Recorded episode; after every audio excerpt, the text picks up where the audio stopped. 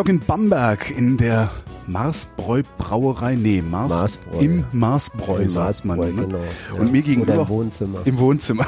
mir gegenüber hockt Stefan Michel, der ist Inhaber von Marsbräu und Braumeister. Und Braumeister. Haben Sie genau. eben gesagt, was, was war das für ein Ich Braum? bin Dömensianer Braumeister. Dömen, wie schreibt man das? äh, mit Dora, Otto, Emil, Martha, Emil, Dömen, Nordpol, Und- Siegfried. Siegfried, ah, Dömensianer.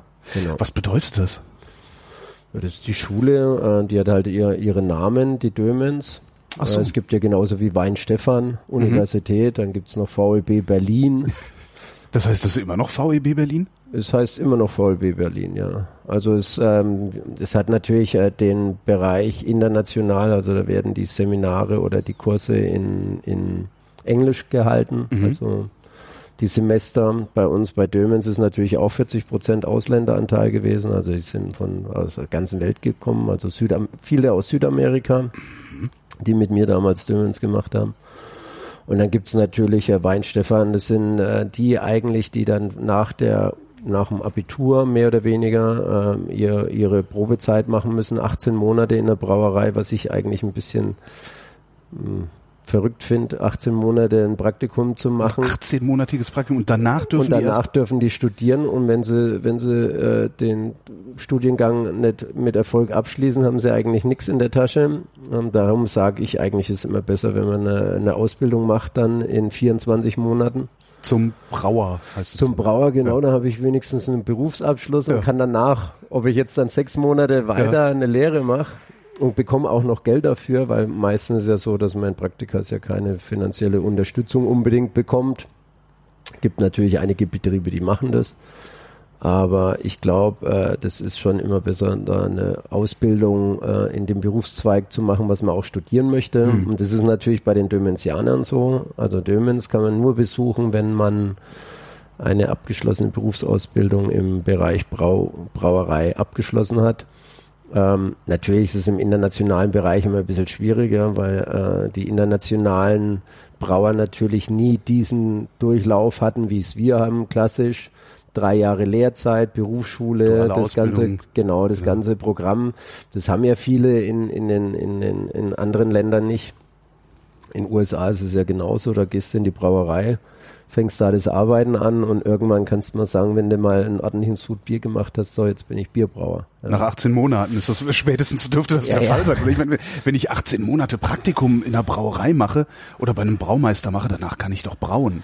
Wenn ich jetzt nicht vollkommen hohl bin. Ja, Oder? es kommt natürlich immer drauf an, wo er sein Praktikum macht, ja. Also ja gut, wenn wenn er, wenn, und wenn er, wenn er natürlich und wie wie stark sein Interesse daran ist, ne? Wenn er natürlich in einem Großbetrieb ist, also ähm, wenn du da Praktikum machst, dann, dann bist du, dann kannst du da nicht viel, ja, das der weil Maschinenführer. Ne? dann bist du halt, da kennst du dich am Computer aus und weißt du, wie das Programm funktioniert, aber dass du mal handwerklich Bier gebraut hast, ähm, funktioniert eigentlich nicht. Das Problem ist ja, was wir heutzutage auch haben, sage ich ja mit den ganzen Gypsy-Brauern, ist, ist natürlich Craft Bier, wird ja jetzt ganz groß geschrieben und und gehypt auch. Äh, Im Grunde genommen ist es nichts anderes, so wie es wir machen, handgemachtes Bier. Ja.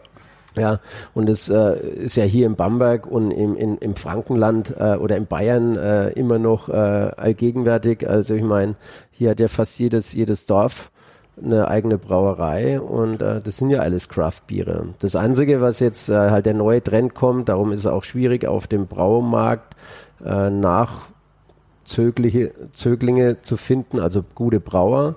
Viele wollen natürlich nach der Brauerlehre gleich äh, sich selbstständig machen oder Braumeisterstudium machen und dann in die Craft-Bier-Szene. Also Ja. das ist jetzt das neue Ding. Aber kann ich das nicht auch einfach so machen? Ich meine, ich habe ich hab mir für den Winter äh, äh, ein, ein, äh, Brau in der Küche Set bestellt, Ja, ja. Kessel mit ne, ein bisschen Hopfen dabei Ja, und alles, was man so braucht. Ähm, Im Grunde kann ich mir das doch da auch selbst drauf schaffen, oder? Ja, kann man schon, aber ich sage halt immer, das Problem ist, dass äh, unser Berufs, unser wirklicher Berufszweig in Mitleidenschaft gezogen wird, weil es natürlich auch sehr viele unprofessionelle Kandidaten Ja, gibt. so Typen wie mich. Ja. Ja, es geht jetzt nicht so, dass man jetzt immer sagt, so Typen wie Sie, aber es geht darum, dass man ähm, schon wissen sollte, genau was man da macht. Ja, vor mhm. allem wenn man auf die Menschheit losgelassen wird. Äh, und der Kunde zum Beispiel, das sieht man im Moment in Amerika. In äh, dieses Jahr ist das erste Mal, dass in Amerika der Bierkonsum einbricht. Einbricht. Ja, mhm. es ist natürlich auch äh, viele Craft-Bierer äh, verschwinden wieder, ja, weil äh, der Markt dort so übersättigt ist einfach, dass der Kunde schon gar nicht mehr weiß, was soll er heute trinken überhaupt? Ja, also gesättigter Craft Markt ist ja hunderttausendste IPA ja. und äh, Pale Ale und weiß Gott was. Und jetzt kommen sie wieder drauf, dass man doch eigentlich Biere trinken sollte, wo man auch mal drei Liter Bier trinken kann. Ja, und nicht nur nicht diese achtprozentigen. Ja, genau, ja. immer dann halben Liter, ja. Oder Session zwei. IPA heißen die doch neuerdings. Ja, das sind so die, die neuesten Trends, aber ich glaube einfach, ähm, das wird sich in unserem deutschen Markt anders auswirken. Ja? Also die Trinkkultur in Bayern zum Beispiel, ja. ja. die wird erhalten bleiben. Also das wird sich jetzt durch, durch Craft Beer jetzt nicht groß verändern oder beeinflussen. Es bereichert den Markt natürlich. Der Kunde kann flexibel auf irgendwelche Geschmäcker zugreifen, mhm. die er gern mal konsumieren möchte aber es wird jetzt nicht dieses Bier sein, was Sie jetzt bei mir hier im Wohnzimmer zum Beispiel trinken. wenn Sie da abends mit Jungs gesellig zusammensitzen und wollen einfach mal einen schönen Bierabend machen über mehrere Stunden, dann wird es natürlich in dem Kraftbierbereich schwierig, sage ich mal. Also der Körper ist einfach, die Biere sättigen ganz anders, das ist ein ganz anderes Trinkverhalten, das ist ein anderes Trinkgefühl. Ja. Sättigen ganz anders? Ja. Also ich werde von Bier kriege ich immer Hunger. Ja, das durchaus bekommen wir durch den Alkohol. Aber der, der Punkt ist eigentlich der, dass es gibt Biere, die sind sehr vollmundig, die mhm. sind schwer. Da, wenn sie zwei Bier getrunken haben, dann haben sie auch keinen Hunger mehr. Ja. Ja. Aber sie kriegen auch kein drittes mehr rein, weil das einfach so absättigt, ja, durch die ganzen Kohlenhydrate, die da drin sind und die, die Kohlenhydrate und die Alkohole, ja, ja, und die ganzen verschiedenen Aromen, mhm.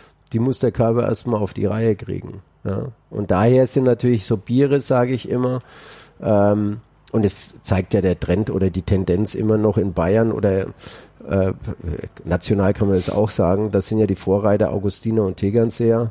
Ja, die gibt's ja mittlerweile national. Sind die, die gibt's bei uns in Berlin in jedem Getränkeladen. Ja, ja und die explodieren. Warum explodieren die? Weil die exotisch aussehen, aber trotzdem nur 1,30 kosten. Ja, und haben aber einen guten Geschmack. Das stimmt, ja. Ne? Das, ja. Darum geht's ja. Das ist, sind Biere, da kann man mal zwei, drei, vier, fünf und sechs trinken. Ja da wird man sich im Craft-Bier-Bereich natürlich schon anders bewegen. Mhm. Ja, also du trinkst ganz anders. Der Kunde, der da reingeht, der trinkt auch keine halben Liter IPAs, der trinkt dann halt 03 oder, 03 oder sich 03 genau, Flasche noch. Ja. Wird dann noch mit einem anderen kredenzt, ja. Oder es gibt ja teilweise in Berlin auch Kneipen, wo du ab 0,15 schon dein mhm. Bier bezahlen kannst, ja. Also das ist ein ganz anderes äh, äh, Trinkverhalten oder ein ganz anderes Trinkerlebnis, wie jetzt die äh, klassischen bayerischen und fränkischen Biere, sage ich mal. Die fränkischen Biere sind ja auch so, äh, das sind Biere, wenn du eins trinkst, dann trinkst du auch das zweite. Das sind einfach so Biere, die ich kannst gestern gemerkt, ja, als ich ankam, ja. Die kannst du einfach schön über den Abend hinweg trinken. Mhm. Und äh, ich glaube, das wird nicht verschwinden. Ja, trotz der ganzen äh, Craft-Bier-Szene.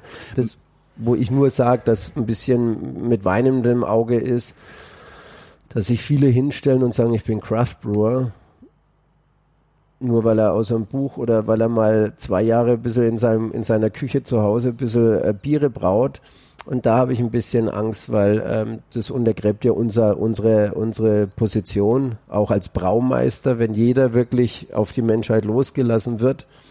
Und ähm, früher war es noch so, du konntest nur das heißt, Brauerei führen, wenn du ein Braumeister warst. Ja. ja. Das heißt, es ist gar nicht so sehr ein, äh, ich sag mal, ein Problem der Marktkonkurrenz, Nein. sondern eigentlich eher ein Problem der kulturellen Konkurrenz.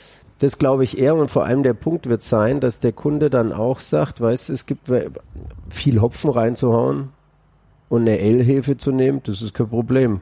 Aber es muss erstmal einer fertigbringen, ein gutes bayerisches Hell zu brauen. Das ist die schwierigste Bierkategorie. Tatsächlich. Ja. Weil das Bier verzeiht dir nichts, keine Fehlgeschmäcker, gar nichts. Das kann ich mit Hopfen natürlich überdecken.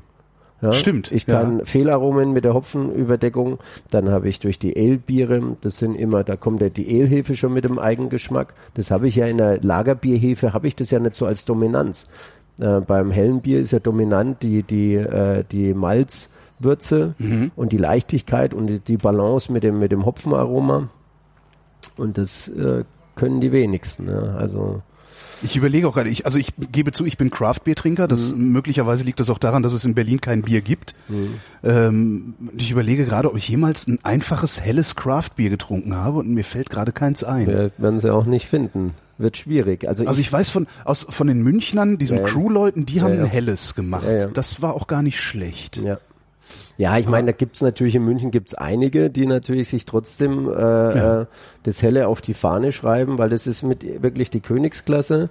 Und wenn sie auch European Beer Star in dem Bereich helles Bier gewinnen oder, äh, oder in anderen europäischen Ländern, wie, wie jetzt zum Beispiel Tschechei, die natürlich auch für Lagerbiere sehr mhm. bekannt sind und gute, schmackhafte Biere brauen, äh, wenn sie da natürlich dann Erfolgsverzeichnen äh, verzeichnen können, dann, dann haben sie schon ein gutes Aushängeschild. Und ich sehe es ja selbst bei Kollegen, die ich habe, äh, internationalen Bereich, die mich immer ansprechen und sagen, Stefan, äh, lass uns eine Kooperation machen. Äh, äh, mal ordentliches Lagerbier. ja. Also und da haben die wirklich alle Probleme. Ja. Also gutes deutsches Lagerbier zu brauen, tun sich alle ein bisschen schwer. Es gibt einige, die können das mittlerweile, sehr gut sogar. Und ähm, aber das ist heutzutage ein gutes, schmackhaftes Bier. Kalt kannst du alle trinken. Kalt kann man noch Cola trinken. Ja, genau. Ja. Aber ab 12 Grad ist der Ofen aus dann muss man wirklich zeigen, was man kann. Ja, weil dann äh, kommen die Aromen raus, die äh, dem Kunden schon aufzeigen, wo der Hase lang geht. Ne? Warum vermarktet ihr, ich sag mal, Altbrauer äh, ja. Oder, oder so das, das nicht entsprechend? Ja, also ich lese halt immer Reinheitsgebot und so und denke mir, mein Gott, ja, ist ja gut jetzt, aber das, das ist doch, eigentlich ist das doch aber das Argument. Ja, Reinheitsgebot ist ja super. Ich meine, ich kann ja alles Bier, ich kann jedes Bier nach dem Reinheitsgebot ja, muss nur genug Hopfen ne? rein, darf ja. Ja, und äh, ähm, du, wir haben ja den, den Vorteil, dass wir mittlerweile auf dem globalen Markt arbeiten können. Wir mhm. können uns die sämtlichen Rohstoffe weltweit beziehen. Also ich könnte, äh, das Malz kommt ja teilweise sowieso schon oder die Gerste kommt ja sowieso schon aus Australien nach Europa. Mhm. Ne, wenn jetzt bei uns Winter ist, ist ja bei denen Sommer, dann wird da geandert. Ähm, dann haben wir Hopfen, können wir auch international beziehen. Ja, also du kannst deine Biere schon so brauen, macht ja Jeff Meisel auch vor, äh, wie du Craft-Biere trinkbar brauen kannst, ja. ohne dass du wirklich in den Pendant kommst mit den ganzen äh, Spezialisten, die dann jede äh, Hopfennote rausschmecken und sich wirklich das zum, zum Lebenssinn äh, machen, äh, als Biersommelier zum Beispiel und äh, dann wirklich die Biere komplett auseinandernehmen in Einzelteile mhm. und finde ich ja auch schön, wenn einer Spaß dran hat. Aber für mich ist es ja nicht so, ich möchte das Bier auch genießen und möchte da jetzt nicht äh, äh, äh, äh ähm, ja, ein neues Evangelium draus machen. Ne? Und so. Und daher denke ich mir, ist in der ganzen Craft-Bier-Szene so, was wir in, in den Brauern, was die Brauer vielleicht sie müssten sich vielleicht manchmal ein bisschen mehr trauen. Viele sind natürlich so, ähm, haben wir schon immer so gemacht, also machen wir das auch weiterhin so. Ähm, das funktioniert natürlich heute nicht mehr. Warum äh, nicht? Also ich meine, wenn das, wenn, wenn, wenn das wenn Mars seit, was weiß ich, 200 Jahren ein gutes Helles macht, warum? Ja, das Bier funktioniert schon, bloß du musst deine Leute immer wieder begeistern. Ja. Du musst deine Kunden am Ball behalten. Und das heißt, du musst denen auch mal einen anderen Wind aufzeigen. Du musst Veränderung, du musst mit dem, mit der, mit der, du musst mit der Zeit gehen, du musst, ähm, immer versuchen, den jungen Konsumenten anzusprechen, weil bis 25, wenn du den nicht erreicht hast, ist er weg. Also man sagt immer zwischen 25, also 18, 16 fangen sie so ihre ersten Erlebnisse an, mal Bier zu trinken. Realistischerweise mit genau. elf, aber ja, ja, mit 16. Ja, ja genau. ja, also da ihre ersten Biererfahrungen zu machen und dann ähm, geht es so langsam los. Ja, und das ist ja bei uns in Bamberg auch. Also in Bamberg bei den zehn Brauereien, die wir haben, haben wir natürlich äh, den Vorteil durch die Studenten, also mhm. wir haben sehr viele Studenten. Dann ist natürlich auch das Auftreten wichtig. Wie trittst du auf auf dem Markt? Ja, für den, der jetzt nach Bamberg kommt, der kennt dich ja nicht, ja, der ja. weiß ja nicht, wer du bist. Der Lokale kennt dich. Klar. Klar, in welches da, Braus gehe ich? Und da ist es natürlich schon so, dass ich, äh, dass das ja schon über Familien gesteuert ist. Also man muss ja auch sagen, dass der bayerische Biertrinker sehr loyal ist seinen Brauereien gegenüber. Wo in Großstädten das verloren geht, vielleicht weil es die Brauereien nicht mehr gibt, ja. oder äh, einfach, das sich einfach wandelt. Ja, mhm. das ist, ist durch demografischer Wandel, Abwanderung, sonstige Sachen. Es sind ja viele Faktoren, die sowas beeinflussen können. Ja, Bierkonsum geht natürlich rückläufig. Das ist eigentlich das, was mich so wundert. Es gibt mhm. so viele Biere wie noch nie, habe ich das Gefühl. Also dieses Bierland Deutschland ist zum ersten Mal was, was ich auch im Laden äh, im Regal sehe. Aber ich höre ständig, der Konsum geht zurück. Das ist, das ich glaube nicht, dass das, der, der Punkt ist, dass die Biere hat es ja schon immer gegeben.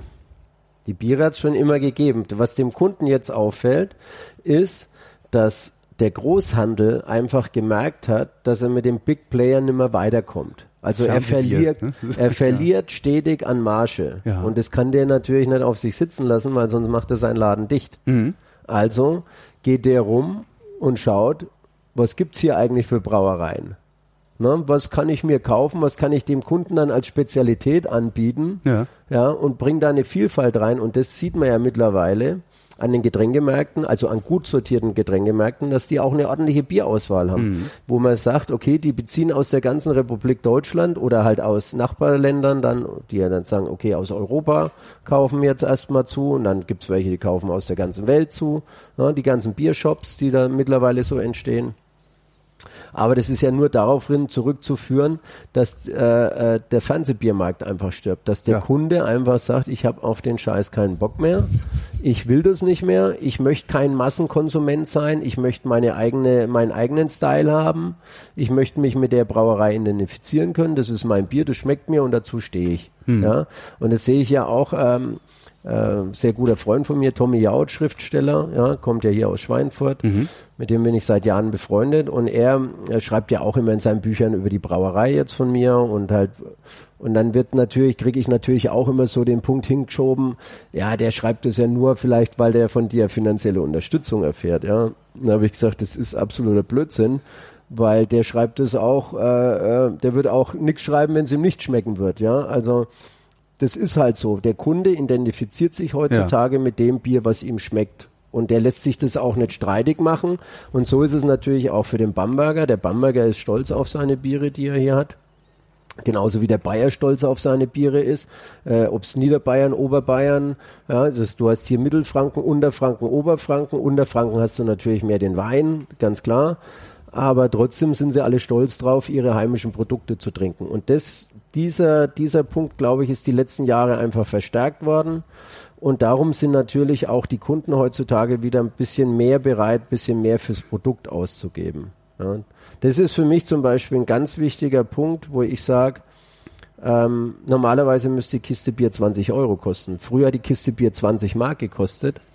Die Kiste Bier kostet keine 20 Euro. Das ist jetzt eine blöde Frage. Vielleicht, weil, wie gesagt, ich bin. Craft-Bier-Trinker. Da kostet die Kiste dann gerne 30 Euro. Ja. Daher, ich weiß tatsächlich nicht, was ein normaler. Ja, ein normaler Kasten Bier hier in der Region, der geht ab 9 Euro los, ja. Und das sind ähm, natürlich Preise, wo ich sage, ähm, das, das, das wirst du die nächsten Jahre einfach irgendwie, die werden irgendwann mal sterben, mhm. weil die einfach den Druck nicht mehr aushalten können, weil ich sage, ähm, allein wenn du ordentliche Rohstoffe verwendest, ja, das kostet alles Geld.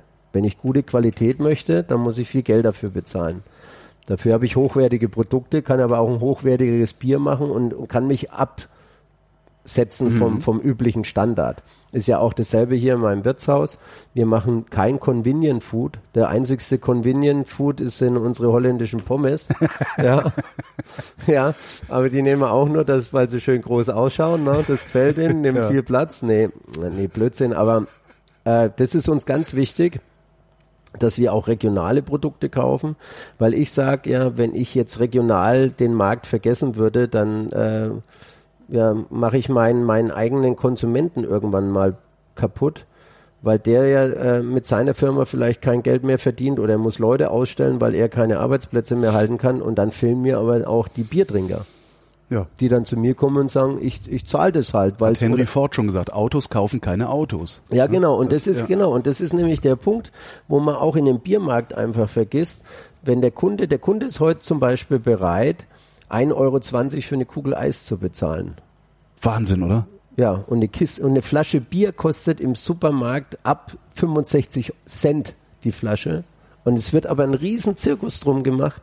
Dann frage ich mich manchmal, ja, wo ist denn da die Wertigkeit? der muss die Flasche kaufen, der muss Etiketten kaufen, der muss den Kronkorken kaufen, dann muss er die Rohstoffe für sein Bier noch kaufen, dann muss er das Bier brauen und am Schluss muss er ja die Leute noch bezahlen, wenn er sie überhaupt findet, die für einen Billiglohn arbeiten. Das ist nämlich das nächste Problem. Wenn wir heute kein Geld mehr erwirtschaften können, mhm. können wir den jungen Leuten nicht das Geld bezahlen, was sie sich eigentlich vorstellen oder was sie eigentlich bräuchten, um zu leben, mhm. um normal zu leben. Und man weiß ja mittlerweile, ist es ja so, das heißt ja noch lange nicht, wenn du einen Beruf hast, dass du nicht irgendwann mal an der Armutsgrenze bist. Ja. ja. Du kannst einen Beruf haben, aber wenn du nichts verdienst, ja, dann, und dann verliert 20 Prozent der Deutschen verdienen weniger als 9,60 Euro die Stunde. Genau, und das, das und das sage ich einfach. Wissen Sie, und mein, mein, meine Philosophie ist, ich meine, ich habe ja auch äh, äh, gibt ja auch Kunden, die mich da anfeinden deswegen und sagen, ja, du bist ja verrückt, solche, so einen Bierpreis zu verlangen und. Wieso, was kostet Ihr Bier denn?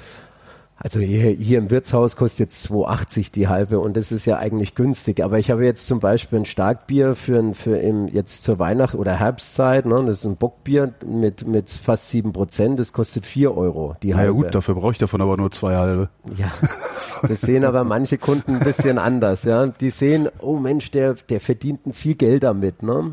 Aber dass das ja nur ein, äh, ein Rand, ja. eine Randerscheinung ist, sage ich mal äh, ist schon schwierig. Und wir hatten letztens, das war witzig, wir haben im, im Wirtshaus gesessen, da war Wirtschaftsprofessor da und meinte zu mir, ja, also die 20 Cent bei eurer Festtagsweise raufzugehen auf 3,60, ne, das sind ja schon Touristenpreise. Und dann habe ich mir gedacht, eigentlich. Der soll mal zu uns nach Berlin kommen und in Mitte ein Bier trinken gehen. Da kriegt er einen Becks, das kostet 4,50 die halbe. Ja, also, ich meine, ja, aber das, der Punkt ist ja vor allem ist der Professor der Wirtschaft und da ja. habe ich auch gesagt, da habe ich gesagt, ja, glauben Sie, ist es besser, die Leute heute im, im, im Billigsektor zu bezahlen oder sollen die Leute ordentliches Geld verdienen? Ja. Weil ich sage mir immer, solange es denen gut geht, geht's mir ja auch gut und da geht's meinem Unternehmen gut und ich, ich bin vierte Generation und da muss ich sagen, die einzigste Angst, die ich habe, ist nicht, dass die Leute nicht mehr mein Bier trinken wollen, das Problem wird sein, dass ich irgendwann keine Leute mehr finde, die mir das Bier produzieren wollen oder die in dem Unternehmen arbeiten wollen, weil viele sagen, ja, irgendwann einmal äh, ist, haben wir eine Lohngrenze erreicht, ja. da muss ich das Geld verdienen. Bloß wenn der Kunde es nicht für nötig hält, einfach mal 20 oder 40 Cent oder egal mehr zu bezahlen, wird es schwierig. Und das ist ein Problem, das Sie jetzt schon spüren? Äh, Im Moment ist es wahrscheinlich noch nicht so akut, aber man merkt halt einfach, dass man äh, vor allem auch bei kleineren Brauereien, die auf dem Land sind, die vielleicht die letzten Jahre nicht so investiert haben, ist natürlich auch ein großes Problem. Äh, du wirst, bist immer gezwungen, immer wieder auf dem Stand zu bleiben, immer weiter zu investieren. Und das Problem ist ja heutzutage, ähm, das sind ja 200.000, 300.000 Euro gar nichts. Ne? Mhm. In was, in was investieren Sie da? Neue Kessel, neue, weil eigentlich ist doch alles Brauen eigentlich ist doch eigentlich immer, also Sie machen ja eigentlich immer das Gleiche. Ja. Oder äh, ja, eigentlich immer dasselbe, nur auf anderen Maschinen. Ja. Äh, was ist die Neuerung, die Sie da jeweils mitnehmen müssen? Ja, die Neuerung ist allgemein, dass man oder heutzutage hauptsächlich ist Energieeinsparung. Ah. Und das kostet richtig Geld. Ja. Ja. Also wenn man Energie einsparen möchte, dann muss man natürlich das, was vor 20 Jahren Bestand hatte, klar, vor 20 Jahren war das auf dem Top-Stand. Mhm. Ja. Plus 20 Jahre später ist es halt. Vor 20 Jahren war auch die Waschmaschine noch energiesparend. Ja, ja genau. Ja. Und das ist das Problem. Also müssen wir natürlich auch schauen, und die, die Sachen, die wir dann wieder aus der Brauerei ausbauen, zum Beispiel, um das durch neue Anlagen oder neue Tanks zu ersetzen,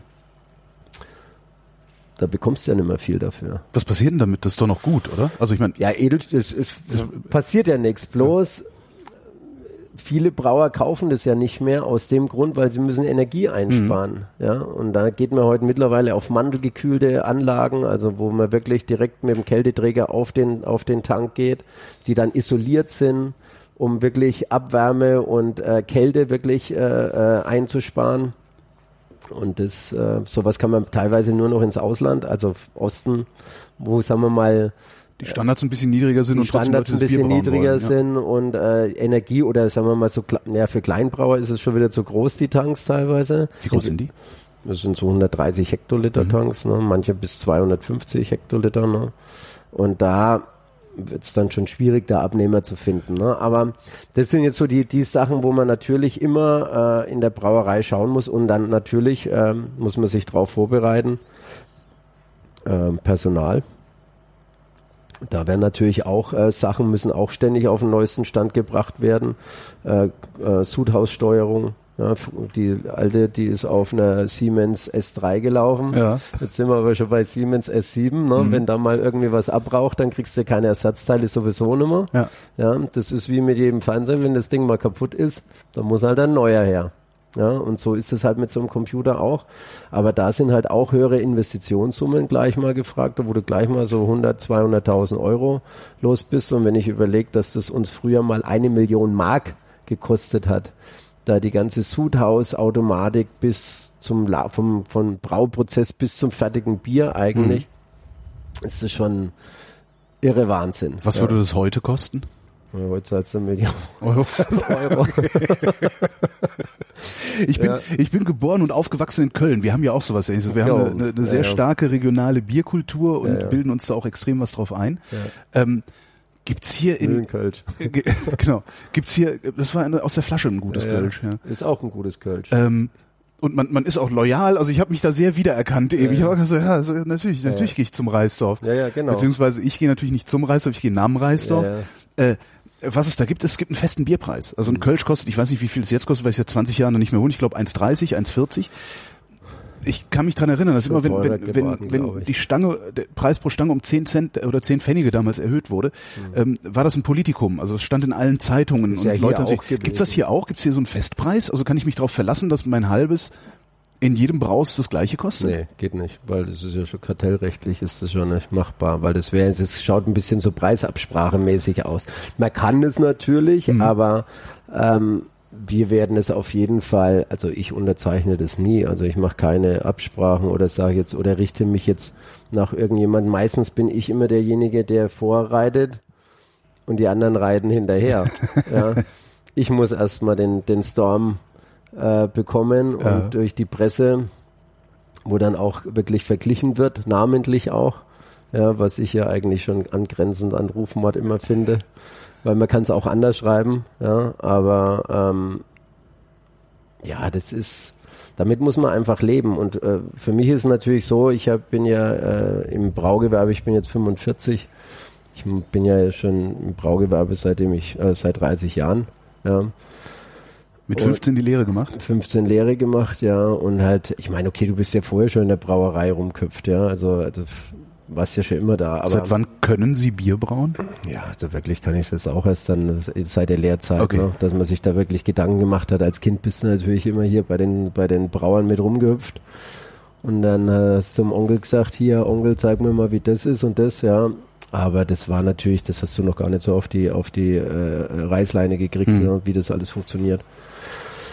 Und dann natürlich so die, die, die, die Jahre ist natürlich auch immer so, du kommst in so einen Generationsbetrieb, äh, wo dir eigentlich im Vorfeld eigentlich aufgezeigt wird, wie dein Werdegang ist. Also da, zu sein hat. Zu sein hat, genau. Also du kannst, ne, du kannst jetzt hier nicht sagen, ja, ich würde mir das ganz so vorstellen und mhm. ich würde gern dies und das und jenes machen. Äh, das läuft einfach nicht. Ja. ja. und das war auch mein Großvater, der gleich gesagt, nee, nee, der junge Land zu Hause, der wird Brauer. So, und dann war das war das schon gesegnet. Ja, also da war überhaupt keine Frage, dass sie mich mal fragen würden, ähm, was würdest du gern mal machen? Was ja, hätten was Sie geantwortet, wenn ja, Sie gefragt worden wären? Ja, ich meine, äh, bei mir war es ja so, ich habe ja früher immer mit irgendwie Motorrädern irgendwie was zu tun. Mhm. Klar war jeder am besten Zweiradmechaniker und dann in irgendeinem so Rennstall, weißt du mal, irgendwie, aber das sind ja alles so, das waren ja alles so Hirnspinste, ne? Wurde ja natürlich auch immer so ausgelegt. Aber ich glaube, das ist ja das, was der, was einen jungen Menschen ausmacht. Hier zum Beispiel aus der Wunderburg Uwe Bosser, der Gitarrist von Rayman, der kommt ja hier, mhm. wohnt ja hier, hier gleich über die Straße. Und bei dem war es natürlich so, da hat der Vater natürlich das komplett immer unterstützt. Ja. Hat ihn nach Freiburg aufs Studium geschickt auch und ähm, Vater kommt ja auch öfters hier mal äh, zum Bierchen trinken und so. Und ähm, da hat man halt gemerkt, dann ist der auch seinen Weg gegangen. Mhm. Ja, weil da hast ja, das machst du ja aus Leidenschaft. Und wenn du natürlich in irgendwas reingedrückt wirst, dann wirst du natürlich irgendwann mal rebellisch. Ja, Also denkst du dir natürlich, okay, wenn ihr nicht so zieht, wie ich das will, dann schraube ich jetzt Motorräder im Sudhaus. Ja, dann, dann, dann mache ich das so, wie ich das will halt, ja. ja. Und dann kamen natürlich auch gewisse Phasen, ganz klar. Äh, Lehre zwar äh, abgeschlossen und alles und dann gab es natürlich die und äh, dies und das oder irgendwelche Differenzen auch ne, im, im Generationen. Und dann habe ich irgendwie mich auch mal kurzzeitig verabschiedet. Dann bin ich äh, mit einem Freund haben wir uns dann T2 gekauft und sind nach Südfrankreich zum Wellenreiten mal drei Monate, ja. Und haben einfach ein bisschen gelebt und dann habe ich noch eine Weltreise hinterhergeschoben, damit ich einfach mal so auch für mich so den Weg finde was ist eigentlich jetzt so das Richtige für mich? Das war eigentlich mehr so der Punkt, rauszufinden, wer bin ich, was will ich wirklich? Ja, will ich das machen oder äh, kann ich mir, kann ich damit gar nichts anfangen? Und dann hast du natürlich über die Zeit lernst du natürlich auch, das war ja auch gerade die Zeit, wo ich, äh, wo so das Braun auch international so ein bisschen Fahrtwind bekommen hat. Auch USA hast du das dann mhm. schon gemerkt, ja. Und dann habe ich mir immer gedacht, naja, eigentlich so schlecht ist es ja gar nicht. Ne? Gab es da einen Schlüsselmoment? Ja, Schlüsselmoment gab es eigentlich eher, wo ich aus USA wieder kam. Ich habe ja dann Zivi noch gemacht, also mhm. musste meine Zivi-Zeit noch damals machen. ja auch noch. Ja, ja. Mhm. Und ähm, dann habe ich gesagt, ähm, ich mache jetzt Dömens. Also ich jetzt, mache jetzt meinen Braumeister mal und schaue dann mal, wie ich es schaffen könnte, mein Bier also unser Bier hier im Haus, international zu verkaufen. Ja, das war dann eigentlich so die Option, wo ich mir gedacht habe, ich habe da in Santa Barbara gewohnt, da mit meinen Kumpels und äh, habe mir dann immer gedacht, ey, ist doch eigentlich scheiße, die können mein Bier gar nicht trinken. Ne? Das wäre doch eigentlich cool, wenn du dein Bier oder das Familienbier ja. irgendwie darüber bringst an die Westküste, dass deine Kumpels auch das mal trinken können, von dem du die ganze Zeit erzählst. Ja. Einige haben mich natürlich dann auch immer wieder mal besucht. Und das war natürlich so, das war dann so mein Punkt, wo ich natürlich gesagt habe, okay, da habe ich jetzt mal Bock drauf, weil ähm, ich wollte mich auch abhäng nicht abhängig von der Brauerei machen, weil es war natürlich so, mein Vater, der hat natürlich äh, auf seinen Braumeister gesetzt und auf seinen Prokuristen, das war so eine Clique irgendwie mhm. und da war ich ja eigentlich mehr oder weniger nicht so, habe nie so das Gehör gefunden irgendwie. Es war eigentlich immer so, naja, lass den mal machen. genau. Na, schau ja, ja, mal, verkauf mal Bier in Amerika, ja, ja, Junge. Schau mal, was da wird. Ähm, da, was ich ja öfters gehört habe, du mit deiner Fürz halt, ne? Deine Fürz gehen eh nicht und solche Geschichten halt. Und ähm, dann habe ich mir, und das war natürlich für mich immer mehr Ansporn. Ne? Ja. Und für mich war ganz wichtig, ich bin ja auch mit 18 zu Hause ausgezogen, weil ich gesagt habe, ich habe da keinen Bock drauf. Ich bin auch schon mit 15 alleine in Urlaub gefahren. Also ich bin, habe früh die Welt angeschaut, ja, und habe mich eigentlich sehr schnell unabhängig von allem versucht zu machen, ja, und ähm, habe so meine eigene, eigentlich bin auch so, ich sage immer El Solitario, ne, also ein Einzel, ein einsamer Wolf irgendwie so in meiner Gangart. Ich habe auch immer, ich habe zwar natürlich einen guten Freundeskreis, mhm. aber ich bin trotzdem jetzt nicht so der Mensch, der jetzt immer so in einem Team, also in so einem Komplettpaket, ja, jedes Wochenende treffen oder unter der Woche mit jedem Kumpel da mal ein Trinken gehen und so, das mache ich eigentlich nie so. Ich bin schon so mehr so mein einzelner mhm. Wegfinder. Und ich glaube, das hat auch ganz gut getan, dass ich mit 18 da gleich raus bin. Ja, und das war für mich so unabhängig sein, so mein eigenes Ding machen und das war, glaube ich, auch der Weg, wo ich gesagt habe, ich möchte nicht eine Firma übernehmen, wo es dann heißt, naja, du hast die Firma über, du hast die Firma ja bekommen, also mehr oder weniger musst ja nichts dafür tun, ja, du wirst ja ins jedes, gemachte Nest gesetzt. Genau, du hockst mhm. dich ins gemachte Nest. Und auf den Scheiß hatte ich keinen Bock. Also habe ich mir gesagt, dann versuche ich jetzt da eine eigene Strategie und mache einen eigenen Laden, Maßbro International und verkaufe durch die Kontakte, die ich habe, versuche ich mein Bier in die USA zu verkaufen. Hat's ja. geklappt? Ich habe einen Importeur gefunden an der Ostküste in Massachusetts. Ja. Der fing an und 2005 hat mich dann Mans Journal zur besten Brauerei der Welt gekürt in den USA, war unter den Top 50 Bieren gelistet in den USA. ja.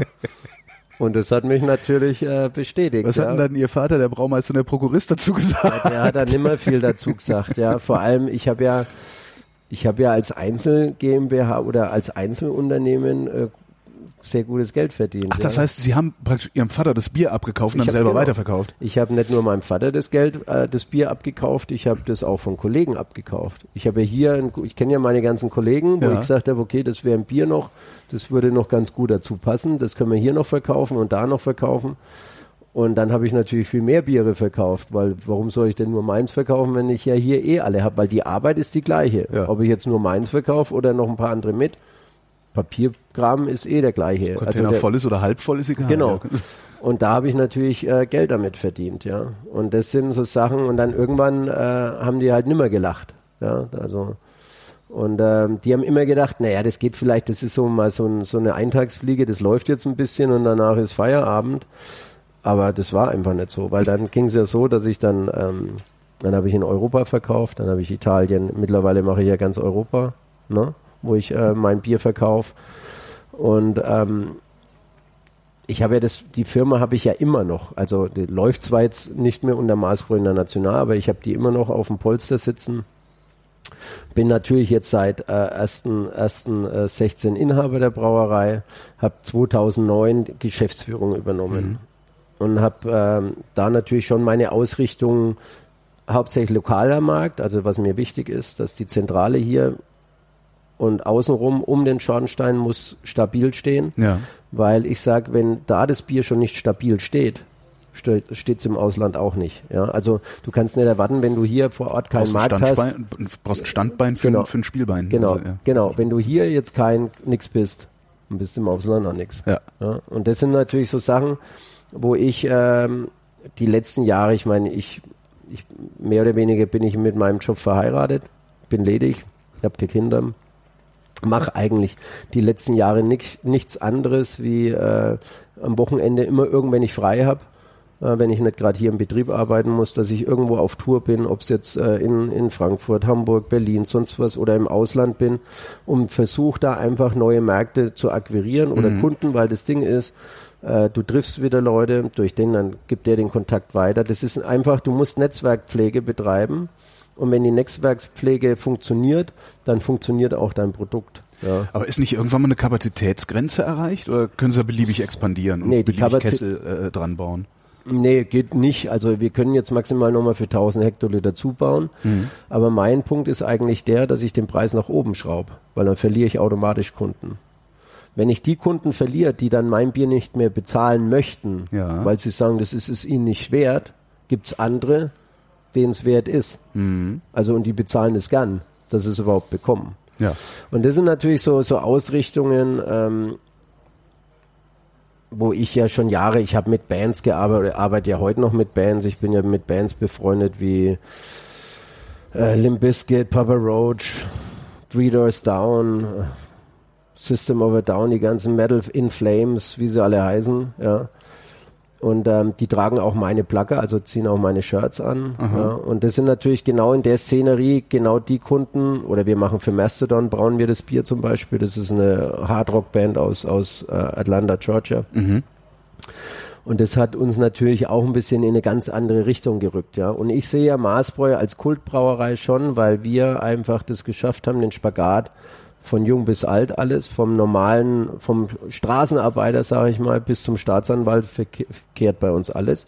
Und die haben auch keine Berührungsängste. Und wir machen halt auch viele Veranstaltungen im kulturellen Bereich. Also wir haben Rockabilly, Frühshoppen, ja, wir haben äh, Kabarett, wir haben äh, Volksmusikartige Geschichten mit David Sam, der Kellerkommando ja auch macht. Und äh, das sind halt alles so Sachen, wo du natürlich ständig äh, junge Leute äh, akquirierst, ja.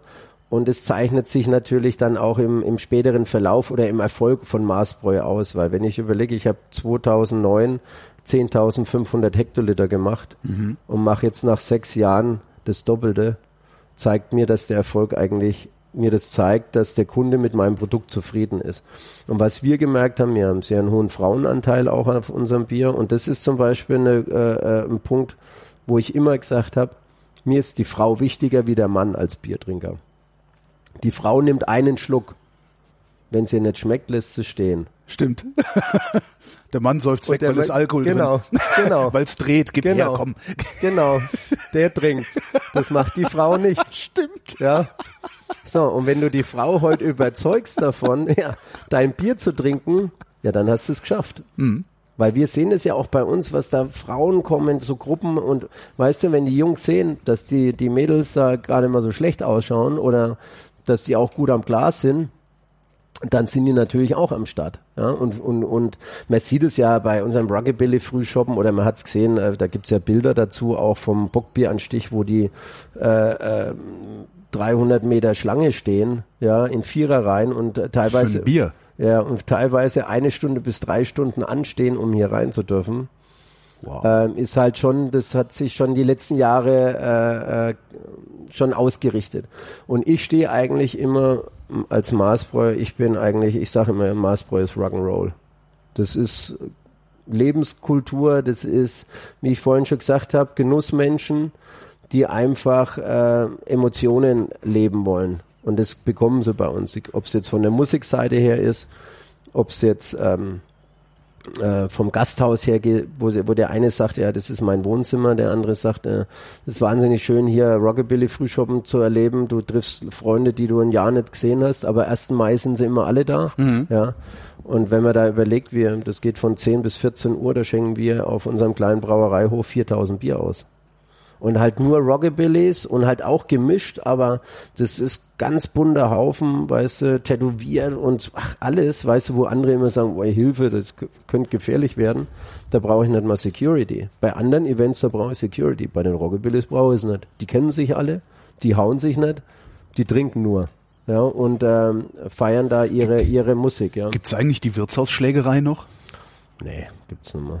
Also das ist, der, man muss natürlich auch sagen, die Kunden, die Heavy-User, sage ich ja immer, die früher ihre 10, 17 oder 20 Bier getrunken haben, die findest du heute nicht mehr. Also den und wenn, dann sitzen die zittern zu Hause. Ja, und der Aggressionslevel hat sich da einfach gemäßigt.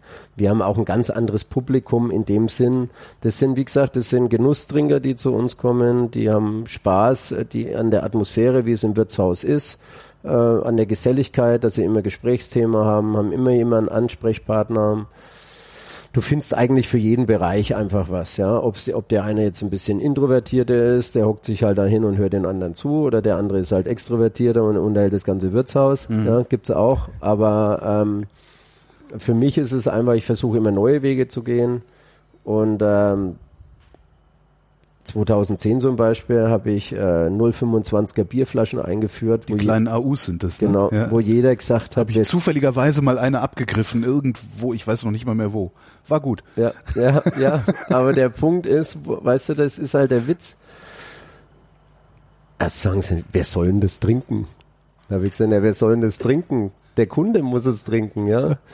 Ja, aber das ist ja nur, das ist ja nicht einmal halber Liter, habe ich gesagt. Ne? Das ist Eben genau drum. das, genau das ist genau das Richtige. Danach setze ich mich nämlich, ohne drüber nachzudenken, nochmal aufs Motorrad und fahre nach Hause. Genau. Nach weißt einer du, halben nicht. Bei einer, nach einer halben nicht, genau. Und so hast du mal so ein Bierchen, weißt du, was du mal zwischendrin, trotzdem, wenn du gerade mal Lust hast auf einen Biergeschmack, weißt genau. du, selbst wenn du irgendwie nur eine Currywurst isst, möchtest du keinen halben Liter Bier dazu trinken. Dann nimmst du einen ja. drei, vier Schluck und dann passt es, ja. ja. Meine Theorie ist ja sogar, dass sich 01er Dosen gut verkaufen würden, ja. weil der erste Schluck am besten schmeckt. Das stimmt. Der erste Schluck ist der ausschlaggebendste. Ja, das ist immer so dieses Ah. Oh. Ja, und dann lässt man sich ein bisschen Zeit mit den nächsten Schlucken. Ja, das Problem das, ist wahrscheinlich nur, dass Produktion einfach absurd teuer ist. Ja, ich meine, das kannst du ja nicht mehr bezahlen. Ne? Also das ist natürlich auch so, weil man muss natürlich überlegen, der Kostenaufwand für 0,25 ist der doppelte von dem, was halber Liter ist weil der Füller dreht sich ja immer nur 10.000 Mal. Ja? Ach, ja klar, ja. Aber du brauchst ja viel mehr Flaschen, ja. um auf dein, auf deinen gewünschten Level zu kommen, als wenn du äh, 0,5 ja. abfüllst. Ja. Also hast du natürlich höhere Energiekosten, also der ganz, das ganze Gesamtpaket. Aber man muss überlegen, ähm, ich meine, 2014 hat mich die Tucher gekupfert dann. Die haben den gleichen Kasten gemacht, die gleiche Flasche, äh, und haben das Bier natürlich dann anders genannt. Also man hat gesehen, was jetzt auch hier in meinen eigenen Reihen auch wieder von der Regierung meinerseits äh, erstmal das, wer braucht sowas? Mhm. Ja. Äh, das, Zeige, das Zeichen ge gesetzt hat, dass das natürlich funktioniert. Und ähm, das war mir natürlich, also meinerseits her war ich muss immer sagen, war mir das immer klar, dass das funktioniert. Aus dem Grund, ich muss ja überzeugt sein, aber ähm, wir reden die ganze Zeit davon, dass Deutschland überaltert, dass von unten nichts mehr nachkommt. So. Wenn man mal den älteren Konsumenten beobachtet, wie der sein Trinkverhalten hat, dann trinkt er halbe Bier oder kleine Bier. Es gibt selten einen Kunden, einen älteren Kunden, der im gesetzten Alter ist, der sagt, okay, ich trinke jetzt einen halben Liter. Ja. ja? Aber im gewissen Alter trinken die einfach weniger oder ja. trinken anders.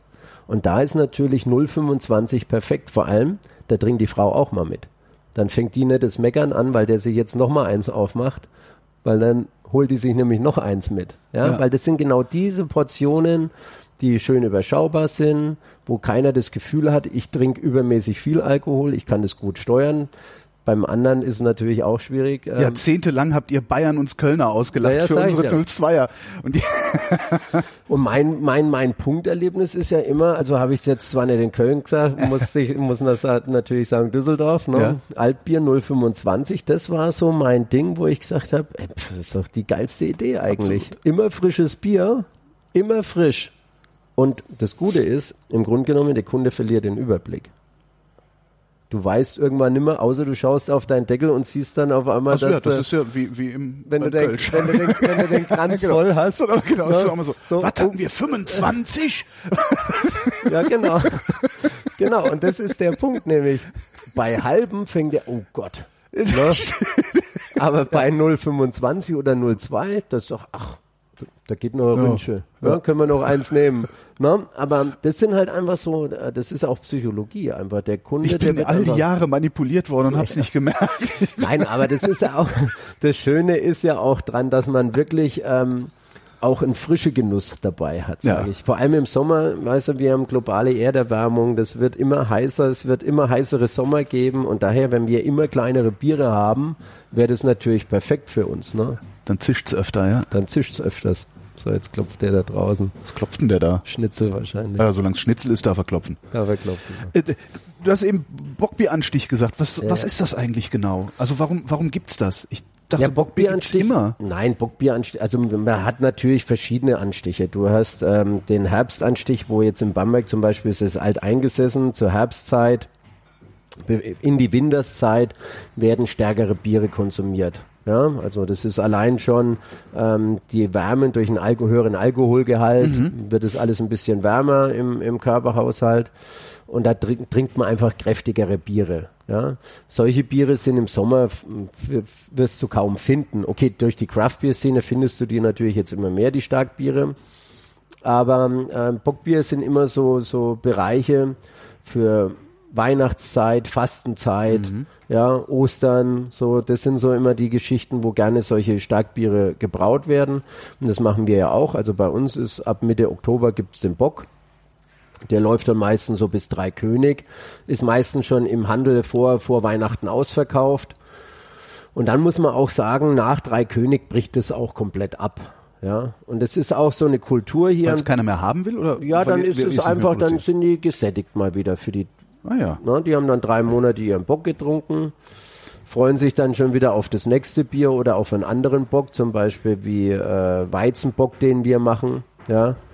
Und dann ähm, der mit seinem Geklopfe macht mich wahnsinnig. da habe ich schon ganz andere Hintergrundgeräusche gehabt. Das ist okay. Auf jeden Fall, der bringt mich immer ganz aus dem Konzept mit seinem Gepolter. Auf jeden Fall haben wir ja dann zum Beispiel Aschermittwoch machen wir dann unseren Weizenbock. Mhm. Das ist auch so ein dunkler, äh, also den, den jetzigen Bock, das ist ein heller Bock, der hat 44 Bittereinheiten, da kann sich auch mal ein Craft-Bierler ein bisschen, der äh, sich da ein bisschen auskennt, der kann sich da auch ein bisschen einschießen, mhm. ja. Und ähm, mit dem Weizenbock, das ist dann eigentlich mehr zur Osterzeit geht es hin, also zur Fastenzeit. Aschermittwoch nach dem Karneval oder ja, ja, am Karneval. Fasching. Ja. äh, äh, wird dann hier die Starkbierzeit eingeläutet, also Fastenzeit. Ne? Und dann trinken die Leute natürlich entweder trinken sie gar nichts mehr oder trinken halt dann auch Bockbier. Und dann gibt es halt noch den im Mai, Tanz in den Mai, da machen mhm. sie dann auch meistens nochmal so, den Maibock. So, ja. Hm? Das ist auch so ein klassisch traditionelles Ding. Und ähm, Aber es hat jetzt keine, glaube ich, keine große Bedeutung, warum wir das jetzt in Bamberg so machen, weil äh, Bock kommt ja eigentlich aus Einbeck. Das war ja eigentlich die Geschichte, dass Starkbier einfach haltbarer gemacht wurde durch den hohen Alkoholgehalt, dass man das exportieren kann, also in mhm. andere Länder schicken kann mit höheren Hopfengehalt, damit die Biere halt nicht kaputt gehen.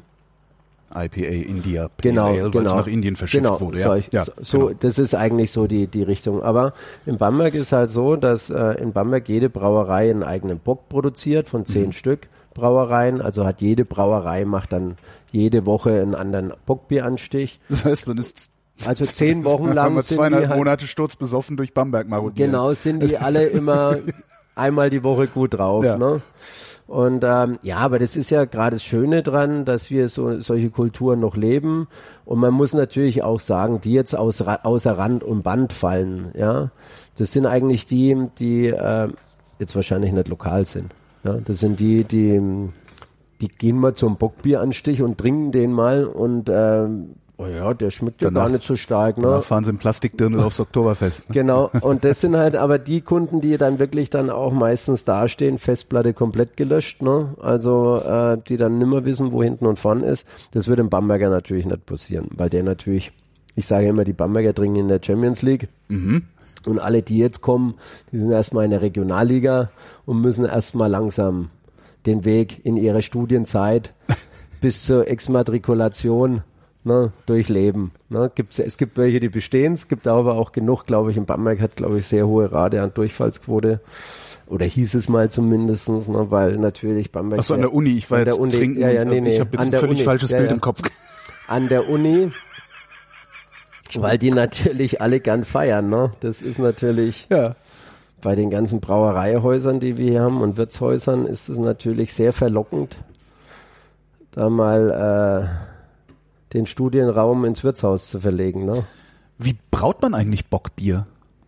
Ja, was, Bockbier was ist der Unterschied zum normalen Bier? Ja, es ist eigentlich nur, dass weniger Wasser verwendet wird mhm. oder mehr Malz. Mhm. Ja, also man hat einen höheren Malzzuckeranteil, die höhere Stammwürze. Das heißt, die Hefe hat mehr zu vergären. Die Hefe hat mehr, mehr zu vergären, raus. genau. Und dann gibt's natürlich äh, verschiedene Zubereitungswege. Ja, es, äh, bei mir ist es so, der Bock liegt äh, drei Monate im Tank. Wir mhm. versuchen den Bock natürlich so zu brauen, dass er sehr gut trinkbar ist, ja, ohne dass der Kunde den Alkoholgehalt unbedingt äh, Das ist mir gestern passiert, ja. Er schmeckt, ja, sondern einfach, das läuft einfach gut. Ne? Ich habe gestern einen Bock getrunken äh, ähm, bei Fessler. Ja und habe auch gedacht, ich trinke ein frisches Bier. Und, und, eigentlich bin ich von Bockbier oder so, von so stärkeren Bieren gewohnt, dass die wesentlich öliger sind. Ja, ja. Das fand ich schon eindrucksvoll. Ist euers auch so?